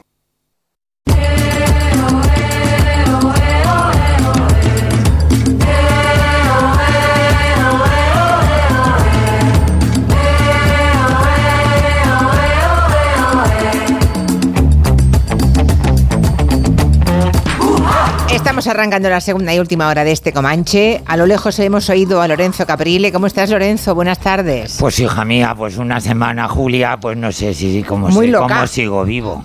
Bueno, es que, claro. eh, Porque todo, la ley de Murphy, pues todo se juntó el sábado 8 de julio y entonces pues estoy aquí de resaca. Ya. Y pues eso, pues con el transilium en vena. así, bueno, bueno, es que, a gota. claro, es que Lorenzo Caprile ha vestido a cuatro eh, invitadas de la boda de Tamara, entre ellas la más importante seguramente la madre del novio, ¿no? La madrina, doña La madrina, Molas. madre y madrina. Y una de mis mejores amigas y una mujer excepcional, que es la hermana mayor de Tamara, que es Sandra Falcó.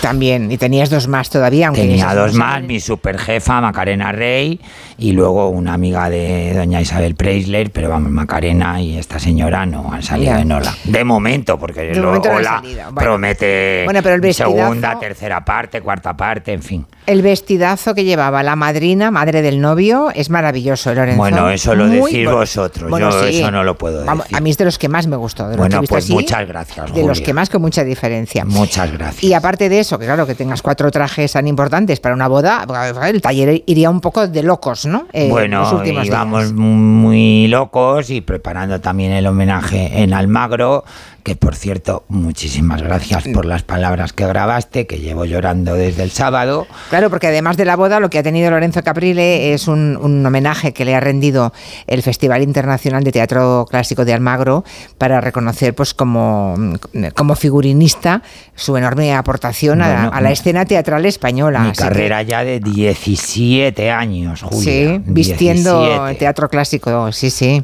17. Espera que le saludo también a Noelia Danez. ¿Qué tal, Noelia? Muy bien, yo llevo aquí mucho rato, pero... También, pero Hombre, tienes que hacer ruido, tienes que No hacer como. Lorenzo, que tú llegas y haces ¡ay, ay, ay! Y entonces sabemos que has llegado, ¿sabes? No pillado. Y eso que sobre la risa de las mujeres y sobre Francine Drescher tendría yo cosas que decir. Mm. Ay, qué pena, pues la Pero no vez te pillado. metes. No, Ah, porque estabais justos de tiempo. Puede ser, todo puede ser. Bueno, bueno. Y también tenemos eh, en el oeste, ¿verdad? Tenemos a Anton Reixa en el lejano oeste peninsular. lejano oeste. A ver, ¿cuándo te Antón? acercas a Madrid, Antón? Por Dios. Por- para echarte de menos. Pues sí, Antón, hombre. Enhorabuena por ese por ese premio de Almagro, Lorenzo, que es muy importante. Sí, sí que lo es la fue, Fórmula Antón. 1 del teatro español. Mm. Bueno, oye Lorenzo, ¿y algún, algún cotilleo? Por te- favor. Si te, Mira. ponemos Por alguna- favor. Mira. si te ponemos un poquito de música de boda, así mira, de fondo, para que Julia. te animes. Por el respeto y el cariño y la admiración y que por ti, ¿sabes qué? Mato. Mato. Sí. Voy a hacer una excepción porque no me gusta entrar en este tipo de comentarios.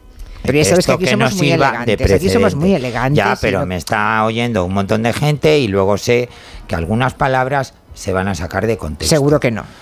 Y voy a leer el mi horóscopo de hoy, que me, yo soy muy esotérico y mis horóscopos me aciertan siempre. Que dice, deberá tener mucha prudencia en su entorno laboral, ya que ideas, posturas o comentarios pueden ser mal comprendidos y por ello crear cierto conflicto. Ay, Dios mío, pero aquí sabes que son... Este no, es un no, si no lo digo por no vosotros, por mis compañeros, Esto lo no digo por, laboral. porque Claro, luego mis palabras se reproducirán, se sacarán de contexto, que, que si Capri le ha dicho esto, lo otro, lo de más allá. Ya. Yo aquí voy a hablar como modista y como figurinista, Ya uno está, las dos claro, cosas. Claro, es que es eso lo que te pido. Nunca te he pedido otra cosa, ya lo sabes. Entonces, y empiezo con una frase de Oscar de la Renta. No hay trajes bonitos o feos, lo que hay es mujeres y hombres, personas que se equivocan. Vale.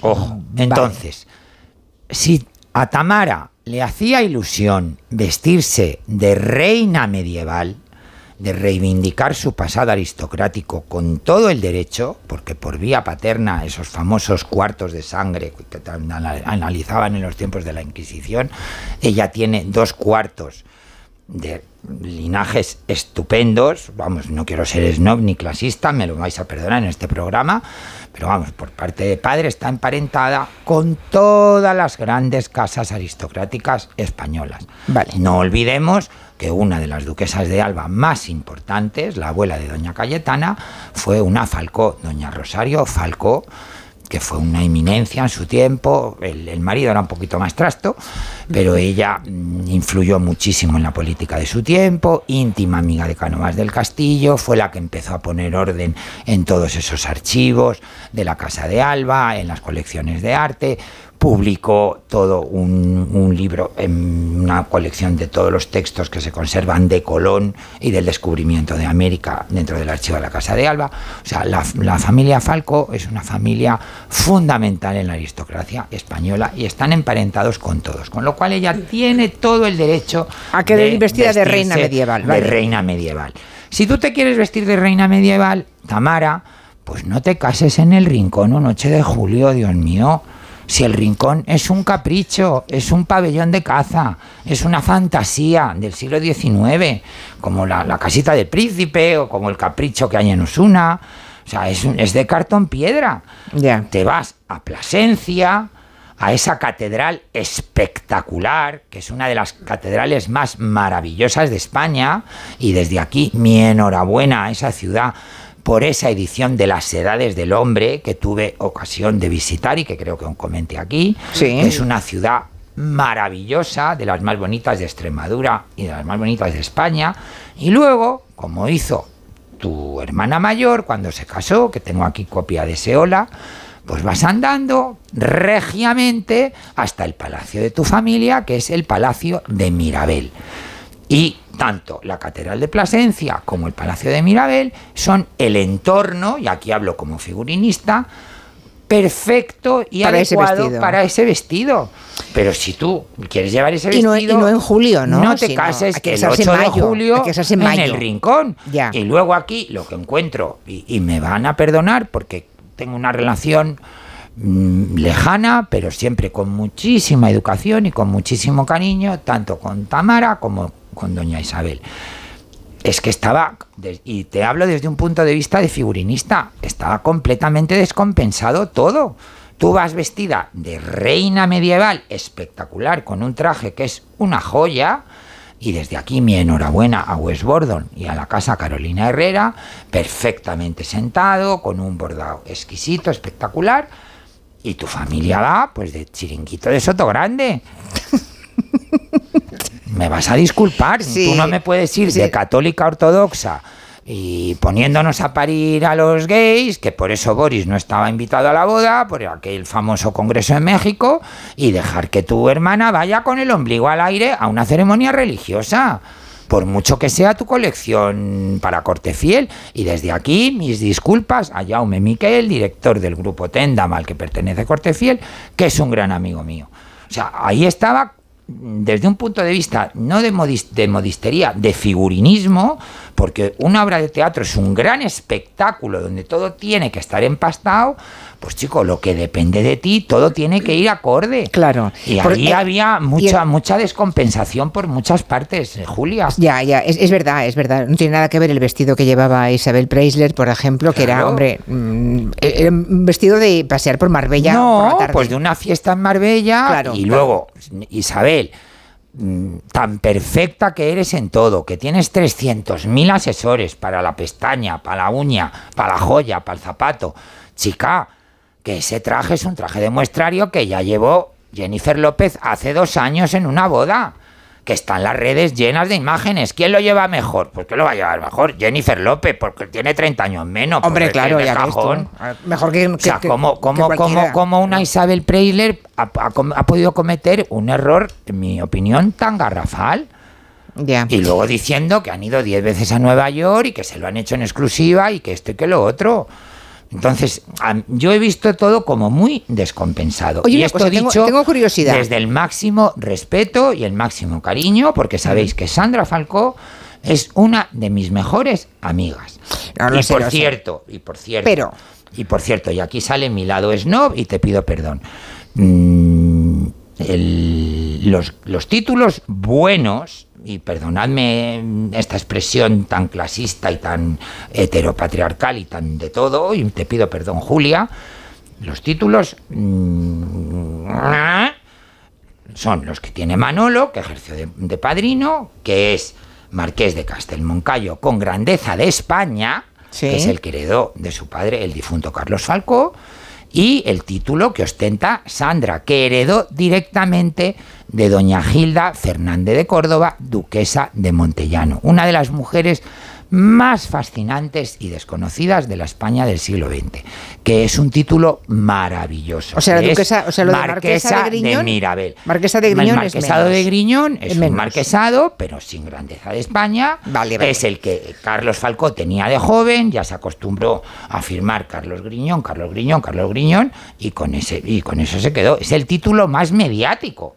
Ya. Pero no es el título más importante. Los títulos importantes los tienen los, Los dos hermanos hijos mayores. mayores. Vale, oye una cosa, una, curiosidad, una curiosidad, es que lo que acaba de contar ahora Lorenzo Caprile es que en, en un acto social tan importante como este se supone que todos los grandes protagonistas, madre del novio, madre de la novia, padres, eh, hermanos, todo como si fuera en una gran función del teatro clásico de Almagro, tiene que ir compensado y más o menos empastado. Empastado, vale. Y con una lógica, Entonces, con a ti un te cierto dijeron, equilibrio. entonces cuando tú le haces ese vestido maravilloso, ese azul, es un azul tinta, ¿no? Sí, es un azul.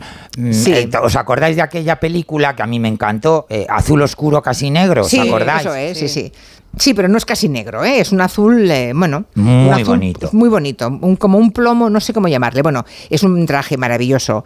Que, Muchas gracias, Julia, te lo agradezco. Lo pueden ver los oyentes, hombre, es que es elegantísimo.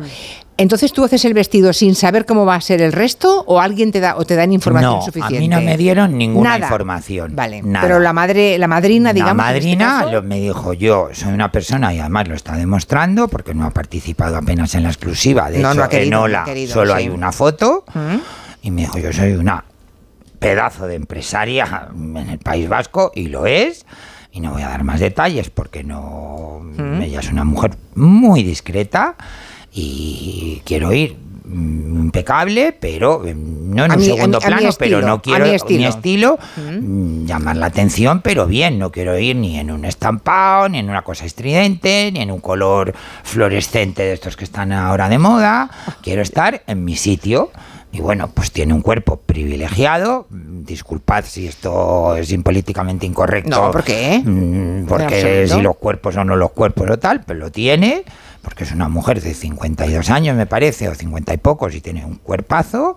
Y bueno, pues ahí es mi, mi trabajo de modista, pues intentar sacar lo máximo mejor, partido. el máximo Sí. partido de tu clientela. Muy y bien. aquí lo digo también, porque en algunos comentarios que me han hecho en el Instagram y tal y cual, Carolina Molas ha pagado religiosamente su vestido. Ah, vale. Las demás ¿Qué no lo- insinua- vale, ni ¿qué lo sé, insinuaban? que iba... ni, lo, ni lo sé, ni me importa, ni me interesa. Carolina Molas ha pagado religiosamente su vestido como cualquier clienta en mi taller, porque tengo muchos sueldos y muchos Claro. impuestos y muchas cosas que Solo pagar, faltaría. Julia. Vale, vale, vale. Y yo Bueno. no soy ni Carolina Herrera, ni Valentino, Claro, ni San Lorán, claro, claro, ni todas estas marcas que salen en la revista Hola. Soy un taller Zuco en Madrid que hace lo que Bueno, puede. Zuco. No, No, pues- pero entiende pues lo que sí, dice. No, no, pues que nadie sí. piense que encima Yo no no soy una multinacional. Claro, No claro. tengo perfume, no tengo. Claro, y hay que dar de comer a mucha gente No tengo taller, nada. claro, Vivo claro. de mi trabajo y de, vamos, de mi trabajo y Pues del trabajo de mi equipo, Julia. Es Sí, así. sí, no, pues honra a la señora Molas que haya pagado el vestido, tú que lo cuentes ahora y que los que digan lo contrario, pues están equivocados. No, porque en el Instagram, pocos, pero algún comentario.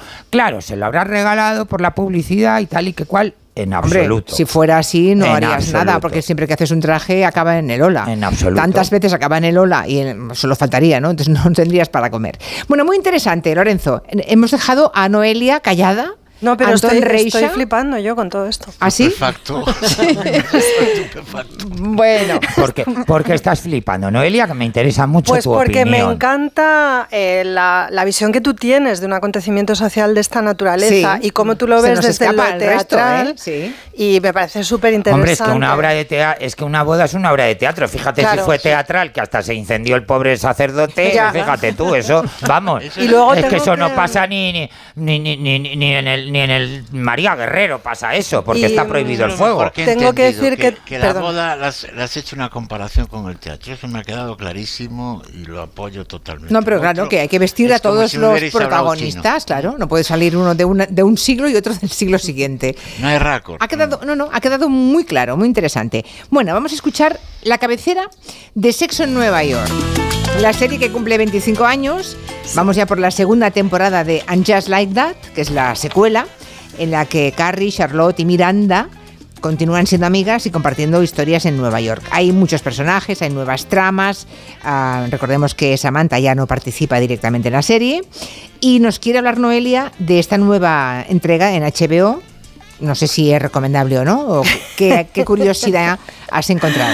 Bueno, he encontrado de todo. Lo que pasa es que es recomendable, pues si has visto Sexo Nueva York, es decir, si perteneces a esas generaciones de mujeres que tenemos a Sexo Nueva York como parte de nuestra educación sentimental, pues yo te recomiendo que la veas, porque además, a ver, de manera natural sentirás interés por ver cómo han envejecido estas mujeres. Lo que sucede es que es verdad que la primera temporada fue difícil de encajar, eh, porque bueno, un reencuentro después de tantos años eh, no era fácil, o sea, no era fácil plantearlo de manera que nos gustara.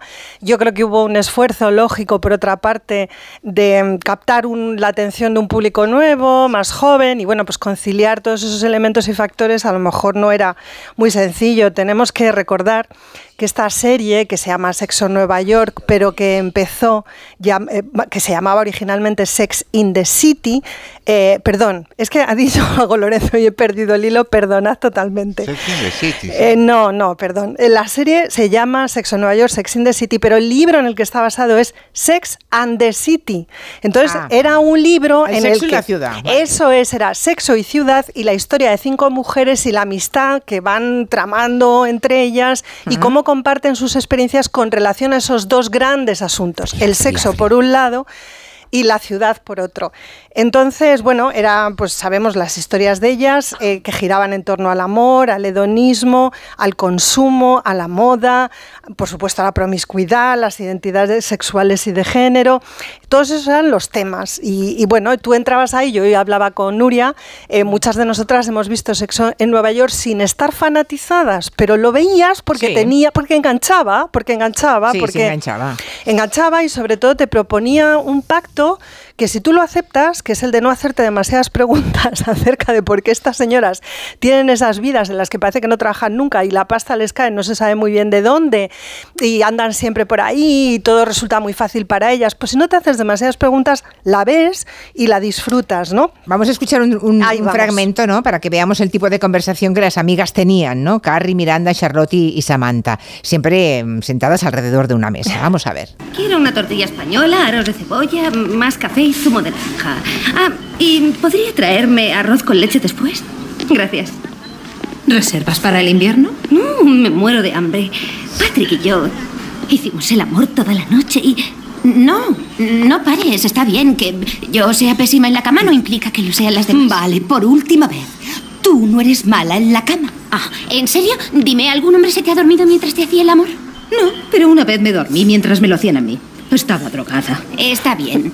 Me he dado cuenta de que, aunque soy buena en algunas cosas, como en decoración, para otras necesito ayuda, como en... ¿Follar? Hacer el amor. Así que... Voy a ir a clase. ¿A clase de follar? No es un taller de sexo tántrico. Pues no bebas zumos sospechosos ni te pongas Nikes nuevas. Ah, bueno, yo no sé si sigue eh, esta atmósfera, esta especie de ritual, eh, sigue de Sexo en Nueva York ahora en la, en la secuela, en And I'm Just Like That. Pues sigue, sigue, sigue y además eh, ahora lo que está sucediendo también es que se sientan mujeres, eh, nuevos personajes en la mesa, ¿no? Mm, Se ha dicho que en parte la incorporación de estos nuevos personajes tiene que ver con el hecho de que ya no está Samantha, ¿no? Ya no está Kim Cattrall. A mí personalmente era el personaje que más me gustaba y me interesaba de Sexo en Nueva York y en el fondo era el que más me creía, porque los excesos de Samantha, bueno, eh, tenían en todo momento justificación. Y por otro lado, Kim Cattrall es una actriz absolutamente maravillosa, increíble, que yo creo que interpretaba su personaje desde la ironía. Y en ese sentido eh, funcionaba muy bien. Puede ser que estos personajes se hayan incluido para, eh, digamos, sustituir ¿no? ese vacío, pero también porque se han visto obligados, tanto el showrunner de la serie como los guionistas, a incorporar la diversidad. Eh, bueno, el tema de la diversidad ya sabéis que nos está dando muchos problemas en depende de qué productos audiovisuales. Yo Mm. creo que tiene todo el sentido del mundo incorporar la, di- la diversidad cuando eh, realmente las tramas eh, incorporan a estos personajes de manera justificada. Pero cuando se crean tramas para explicar que esos personajes existen sin más, es decir, cuando no se habla de sus vidas, solo se habla de ellas para explicar quiénes son, pues es bastante truño, ¿no? Porque no les suceden cosas y sobre todo las cosas que les pasan no evolucionan, o sea, siempre están en el mismo punto. Y el punto es el de la bollera racializada, el punto es el de la bisexual, el punto es el de la mujer negra rica en Nueva York, o sea, no no no ves que en sus vidas pasen cosas. Las cosas que pasan tienen únicamente que ver con su identidad. y O sea, son frustra. arquetipos solamente. Son arquetipos, ahí van rellenando arquetipos para que todo el mundo es. esté contento, ¿no? Eso es, para dar satisfacción, Ah, bueno, pues ya a, entiendo. a públicos diversos. Yo creo que estamos en una etapa de transición, ¿no? Me parece a mí con respecto a estas cuestiones. Creo que Pero no sé hacia dónde, ¿eh? Yo espero que, que bien, o sea, quiero decir, hay que Ah. asumir la complejidad y hay que incorporar eh, nuevos planteamientos a las tramas. Y No de- sé, no sé. Y de hecho, eh, ya hay muchos productos y HBO es especialista en esto, quiero decir, en hacer apuestas mucho más arriesgadas y en no tomar a la gente por tonta. Yo creo que, por ejemplo, las audiencias o el público de Sexo en Nueva York no era tonto. Eh, Sexo en Nueva York es una serie que tiene una cierta complejidad, no te pueden dar gato por liebre. Es verdad que hay mucha banalidad, que hay mucha tontería en Sexo en Nueva York, pero el lugar que tiene la moda, el lugar que tiene el consumo, el lugar que tiene la ciudad, no es solo un expositor de, hábitos sociales, es también una máquina de problematización de esos hábitos. Eh, no es una serie tonta. Sexo en Nueva York no es una serie tonta. Puedes encontrar en algún momento insustancial o repetitiva, pero no es una serie tonta. Y en la primera temporada de And Just Like That, eh, la cosa estaba bastante tontorrona, tengo que decir, Madre mía, ¿no? Madre mía, Noelia, qué personajes. Es Sí, muy Yo no la muy soporto, pobres. lo siento. O sea, la primera, de la primera, la época de Sexo en Nueva York, creo que Samantha era superlativa, era un gran personaje. Las Hmm. otras me caían bien a veces, pero es que esta segunda temporada son señoras ricachonas que no saben qué hacer con su vida y la van rellenando, pues eso, con diversidad por una parte, con, caprichos por otra, y no aportan nada. Y a nivel, a nivel estético, ¿tú lo has visto, eh, Caprile, o no? La segunda, Yo la ahora. segunda parte no. Ahora no, vale, Debo- vale. Perdonad, es que tenía hambre y me estoy comiendo una galletita. Vale, Perdona. vale. bueno, yo no, tampoco, yo desde- tampoco no. la he visto. Te iba a preguntar No, si desde no, el punto de vista que- de la estética y la Re- moda no, aporta es algo. Que, es que tengo una anécdota con respecto a, creo que fue la primera temporada, que es muy gracioso, creo, el personaje de Sarah Jessica Parker, que no recuerdo cómo Carrie se llama. Car- Carrie, elige el traje de novia, que era un modelo de Vivienne Westwood, Sí. creo recordar, Sí, que se lo regala. y a raíz de ese traje, que es la leche, es potentísimo, mm, monta la boda en función de ese traje. Que es un poco lo que estábamos hablando antes. Esa es la película, ¿eh? De Sexo en Nueva York. O la película. Sí. Monta la boda, dice, bueno, mi, mi ilusión es casarme con este vestidazo y este vestidazo pues requiere esto, esto, esto y esto. Y entonces volvemos al, al- al tema, eh, lo, lo que hemos em- empezado.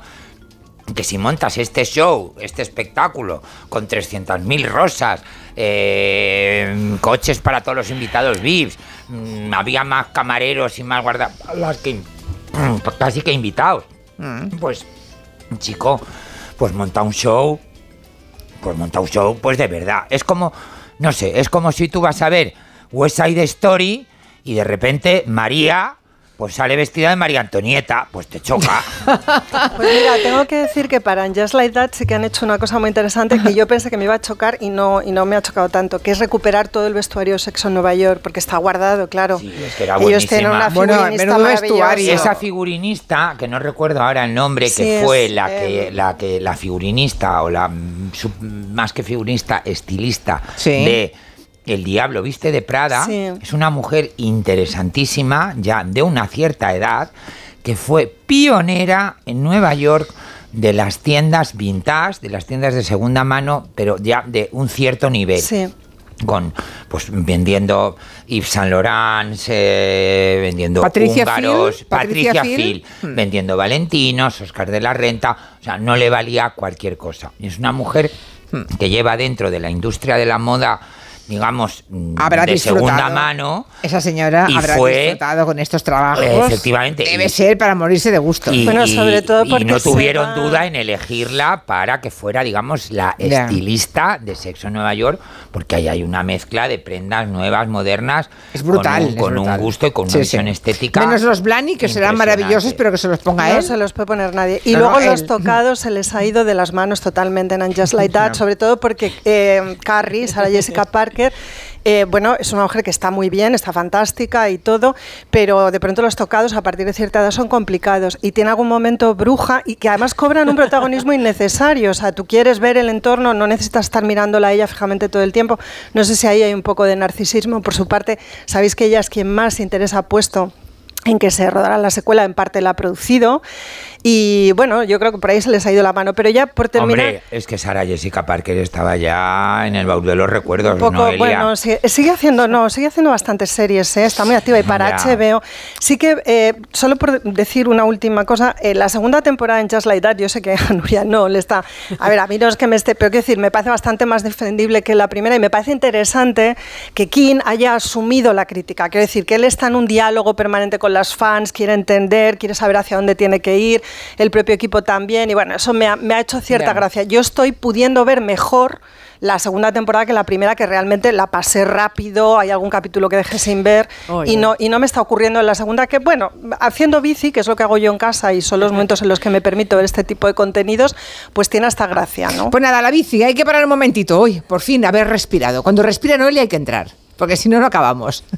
Pero bueno, también lo hago con los demás, ¿eh, Noelia? Que lo sepas, ¿eh? También hay que Vale. aprovechar la respiración de Santi Segurola, porque si no, no acaba. Pero bueno, por fin. Bien, punto final. Por cierto, que alguien reprocha aquí, dice que nada de bolleras, lesbianas, por favor. Bueno, bueno. Que no le... que no- hombre, no, no, no, ahí Butch, está, eh, ella se dice a sí misma como si me- bollera en inglés todo Perdona. el tiempo en la Bueno, serie, por Pues mira, favor. yo ahí a mí me encanta que me llamen Maricón, maricón, marica y mariquita. Vale, no y cuando me nada. llaman gay, me cago en muertos. Vale, pues a ti, eh, tú haz lo que te dé la gana, pero esta oyente tiene derecho a decir que no le gusta. Bueno, Y ya ya está. está. Y yo también tengo derecho que me encanta Vale. que me llamen maricón. Pues Vale, que nadie- ya está. vale, pues que te lo llamen, pero esta señora no quiere. La señora no quiere que le llamen. Pues vale, pues hacemos una pausa y a la vuelta Antón Recha nos lleva a mm, Galicia en Chile. Gracias. Es eso, ¿no? De nada, pobre, tenemos callado ahí en el rincón.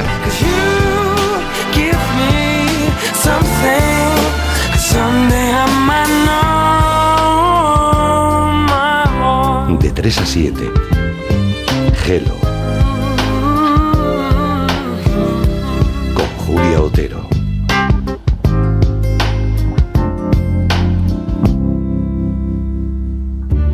Estancias temporales Domusby para personas mayores.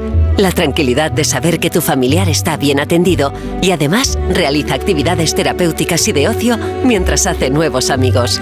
Cuando necesites estar cuidado, Domusby está a tu lado. Más información en domusby.es.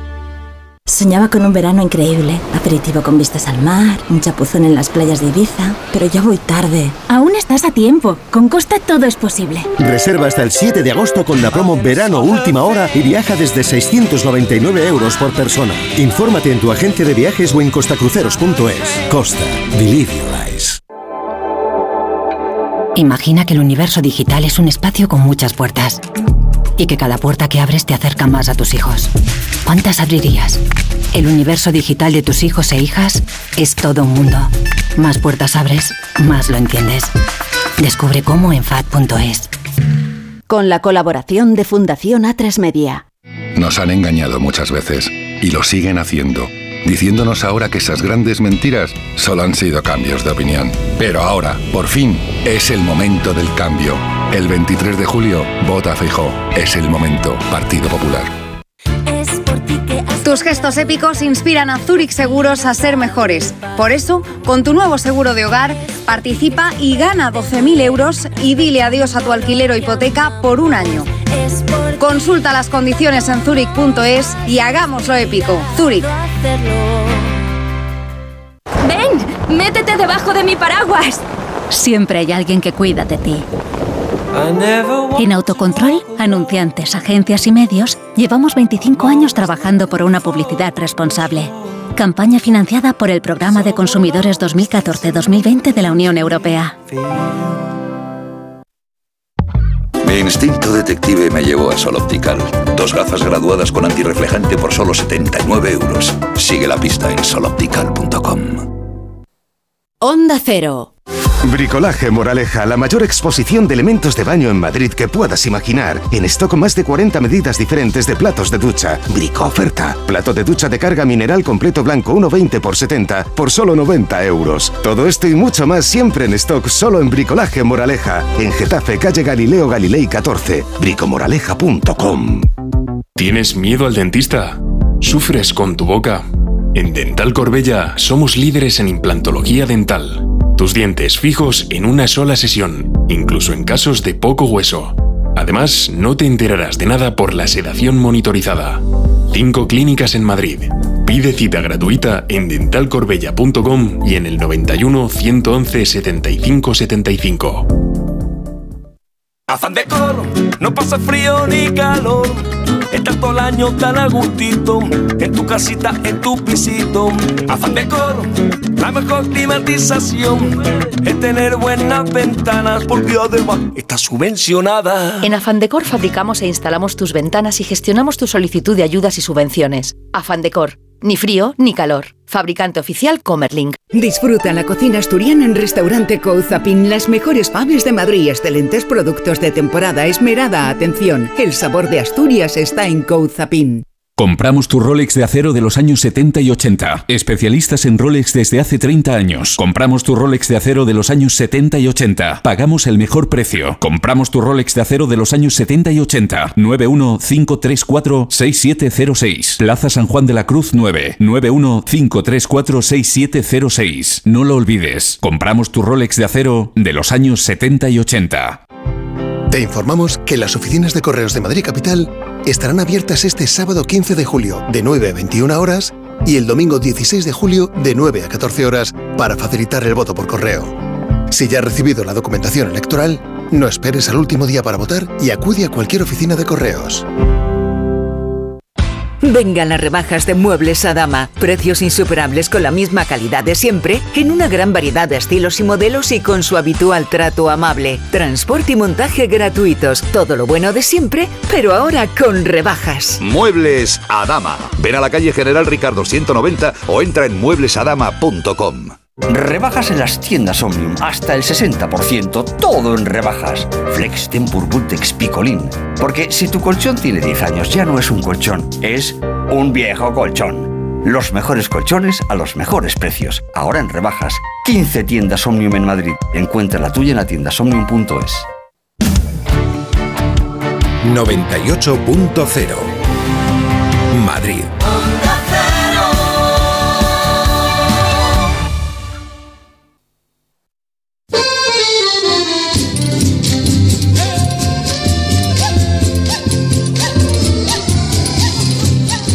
Con esta música llegamos al último tramo de este Comanche. Le toca a Antón Reixa, que es un enorme especialista en buscar conexiones entre cualquier lugar del mundo y Galicia. Creo que hoy le toca a la Galicia chilena. ¿Qué es eso? Galicia chilena. Lo Sí. que está sonando es una cueca, que es el folclore tradicional de, de la isla de Chiloé. La isla de Chiloé, bueno, es, se llamaba Nueva Galicia. Es la segunda parte de, mi anterior Comanche, os hablé, os llevé eh, a un lugar insólito de Extremadura, donde en el Valle del Sátima se habla gallego. Yo Ujú. llevo a Chile, que es lo que se llamaba Nueva, Nueva Galicia. La, la- la isla se descubrió en el siglo XVI eh, por un tal Rodrigo de, de- perdón, por un tal Martín de Gamboa y como tenía un sogro gallego, eh, Rodrigo de Quiroga le bautizó, la bautizó como Nueva Galicia. Lo curioso es la, la semejanza del paisaje, que es la más, eh, la más eh, evidente del paisaje con Galicia. El escritor eh, gallego Blanco Amor, cuando llegó a, a Chiloé, dijo, pero para esto he tenido yo que andar 10.000 millas, y esto parece Ortigueira. Bueno, pues... Mi hija sí estuvo es- allí en Chiloé y me dijo exactamente eso, que era como un, fra- un trocito de Galicia, Chiloé. Me Sí. da la razón. Sí, sí, sí, Bueno, es- completamente. Es, curioso, es curioso que en, Chi- en Chiloé, ah, todavía hoy, hay un gran apego a España vía Galicia. Es decir, por una parte, eh, es curioso que los, los ciudadanos de Chiloé no participaron en la guerra de independencia eh, contra España porque ellos se, se sentían muy a gusto con los gallegos. Hubo una convivencia entre gallegos y, y indígenas que muy muy cordial, no hubo rechazo, no hubo no hubo grandes violencias. Si sigues rascando un poco, pues te encuentras que no con la no con la intensidad que os hablaba de esa variedad lingüística de, de Extremadura, pero sí que hay algunas semejanzas lingüistas, lingüísticas. Por ejemplo, eh, siguen diciendo gaivota, igual que, que en gallego, agora, por ahora, leste, por este. Eh, luego tienen fenómenos curiosos, fonéticos, dicen canción, eh, corazón, eh, como se dice en el folclore popular gallego y en algunos registros hablados. Luego también eh, en los verbos por ejemplo, cambian la acentuación. En muchas partes de Galicia decimos estábamos, hablábamos, eh, amábamos y tal. Ellos dicen lo mismo, estábamos. Y, luego también la asimilación del R final con, con, con el L del artículo. Dice cantar la canción, eh, comprar lo coche. En los comparativos también lo hacen como nosotros. En vez de decir soy, soy más alto que tú, dicen soy más alto que a ti, soy más alto que a ti. Y eso ya lo redondean con que el 80% de los apellidos de, de, la, de, la, de la isla son, son, son gallegos. ¿eh? Luego hay semejanzas sociales y culturales. Por ejemplo, allí abunda el vinifundio, eh, hacen la matanza del cerdo con la misma solemnidad que lo hacemos en Galicia, hay trabajos agrarios colectivos, la patata es una parte importante de su dieta. Y luego ya en la parte más mítica y mitológica, digamos, y religiosa, pues hay una gran devoción a San Juan y los ritos del fuego. Eh, hay mucha, mucho, el culto funerario es importante, tienen, que, tienen una creencia a su forma de lo que sería equivalente a nuestra Santa Compañía. Los entierros son con comida muy abundante en la casa del fallecido. Hay una gran devoción por el Día de Difuntos. Y luego hay otras coincidencias. Hubo una empresa de Galicia que explotaba los mejillones y se llamaba así Galicia, hay una, hubo una panadería Galicia y lo más curioso es que en los años 50 había una, una Copa Galicia de fútbol, una Copa Galicia de fútbol que... Eh, que, que, bueno, solo, duró los años 50, pero que era muy seguida por la población local. Y es curioso que como nosotros tiene un gran sentimiento de abandono del gobierno central, se sienten muy, muy, muy periféricos para lo malo. ¿no? Creo que no es, no es eh, fácil llegar hasta Chiloé, ¿eh? Porque está, creo que la parte baja, ¿no? Eh, de Chile. Es al, sur, es al sur de Chile. Es al sur, es la parte del sur, sí, la parte más de la Antártida. y además hay que, ir, hay que ir solamente, hay pocos barcos, no salen cada hora, ni muchísimo menos, es una vez al día. Eh, creo que, bueno, es muy complicado llegar hasta esa isla. Hay que, hay que, tener muchísimas ganas de llegar ahí, a ¿eh? por ejemplo, estuvo Darwin, Darwin en sus investigaciones de de, del origen de las especies, pasó por Chiloé ah. y, sobre todo observó que, observó que había unos, unos, unos árboles con forma humana, pero realmente es un sitio recóndito, pero como como somos los gallegos y Galicia, recónditos. bueno, pues esta es mi aportación de hoy. Lamento no traer el glamour. No, es maravilloso. A mí me, de bodas, teatros y. A mí me encantaría ir a, Chiloé. ¿eh? Me parece un lugar maravilloso. Lo que pasa es que está en la parte de la Patagonia, en la parte baja. No sé si entre los oyentes tendremos a alguien que haya estado en esa isla. Seguro que sí, alguien habrá estado. Pero. sí. entre lo que me has contado tú y el que me habían contado antes, la verdad es que tengo unas ganas enormes de ir a esa isla. Debe dile a tu hija que te, que te lleve a Chiloé. bueno, bueno, desde México nos llega esta novedad. Él se llama Kurt. Esta canción, Diosa, es una canción de amor en toda regla. Sí, una canción es una oda al poder femenino, pero una canción de amor al fin y al cabo. Kurt, por si no lo conocéis, es un artista ahí muy conocido, muy premiado en los Latin Grammys e incluso puede presumir por conectar con el primer tema que nos ha hecho Max en la primera hora hablando de Police y de Sting. Él ha grabado una canción con Sting en castellano, o sea que tenemos a un En México es súper conocido. Sí, y aquí no va a tardar demasiado. Y además me ha hecho mucha gracia la canción Diosa, porque me ha hecho un poco como reflexionar como si estuviese en el gabinete. ¿Qué podemos considerar una canción de amor? No sé, ¿cuál es la receta para la canción de amor perfecta, ¿no? Una vez se lo pregunté a un profesional, a un cantante de canciones de amor, Mickey Puch, y me contestó esto. Las canciones de amor no deben saber que son canciones de amor, como no lo deben saber los genios, ni le debes decir a un niño que va a ser alguien grande. Las canciones de amor ocurren, casi siempre son de corazones rotos, nunca morirán. Evidentemente que el bolero es desgarrado, que la copla tiene letras que podrían ser más punks que el punk en sí, pero las canciones de amor siguen estando allí orbitando. Y una buena canción de amor tiene que tener un receptor al otro lado, un corazón roto y sobre todo mucha empatía. No hace falta que repitas amor amor, amor, 15 veces. O sí, nunca se sabe. Pienso en la de los Amaya y pienso en amor. O pienso en el Vete. ¿No es la mejor canción de amor del mundo? Pero Hombre, pero es un temazo, es un temazo. Además, eso, pues lo que decía, creo que tiene toda la razón. Porque también, por ejemplo, nuestros abuelos, si pensamos un poquito, ¿con qué canciones se enamoraban? Mujer. Si puedes, Ay, que nos lanzamos. Sí. he dejado de adorar. Mis abuelos se enamoraban con Senzafine, Nuria, porque Sí. no son españoles. Nuria, pero coincidirás conmigo que el problema de las canciones de amor es que hay un exceso de canciones de amor. Nunca, nunca es suficiente, Antón. La mayo- no, pero yo creo que la mayoría son intentos frustrados. Antón, pues exceso de novelas de amor, eh, ya ni te cuento las novelas de amor. Este fenómeno del trap y, de, y, de, y del reggaetón, una de las cosas que menos ha evolucionado son las letras, porque van a los tópicos del amor romántico. Bueno, pero es No que tiene- tampoco- no- no es- pero no es, no es la intensidad poética de Claro. un bolero, por No, ejemplo. claro, pero es que tampoco hay que ser un purista de la canción de amor y despreciar, por ejemplo, el hip hop o el reggaetón, respetar la balada heavy, que ya es como un rancio fuck, y abrazar los Nuria, clásicos, pues yo sí que desprecio el reggaetón. de ¿Qué que pasa? los Yo sí lo creados. Déjame, Lorenzo, que está entrando esta canción. But long as there are stars above you, Esto está creado en el cielo. Pues esto es música de verdad.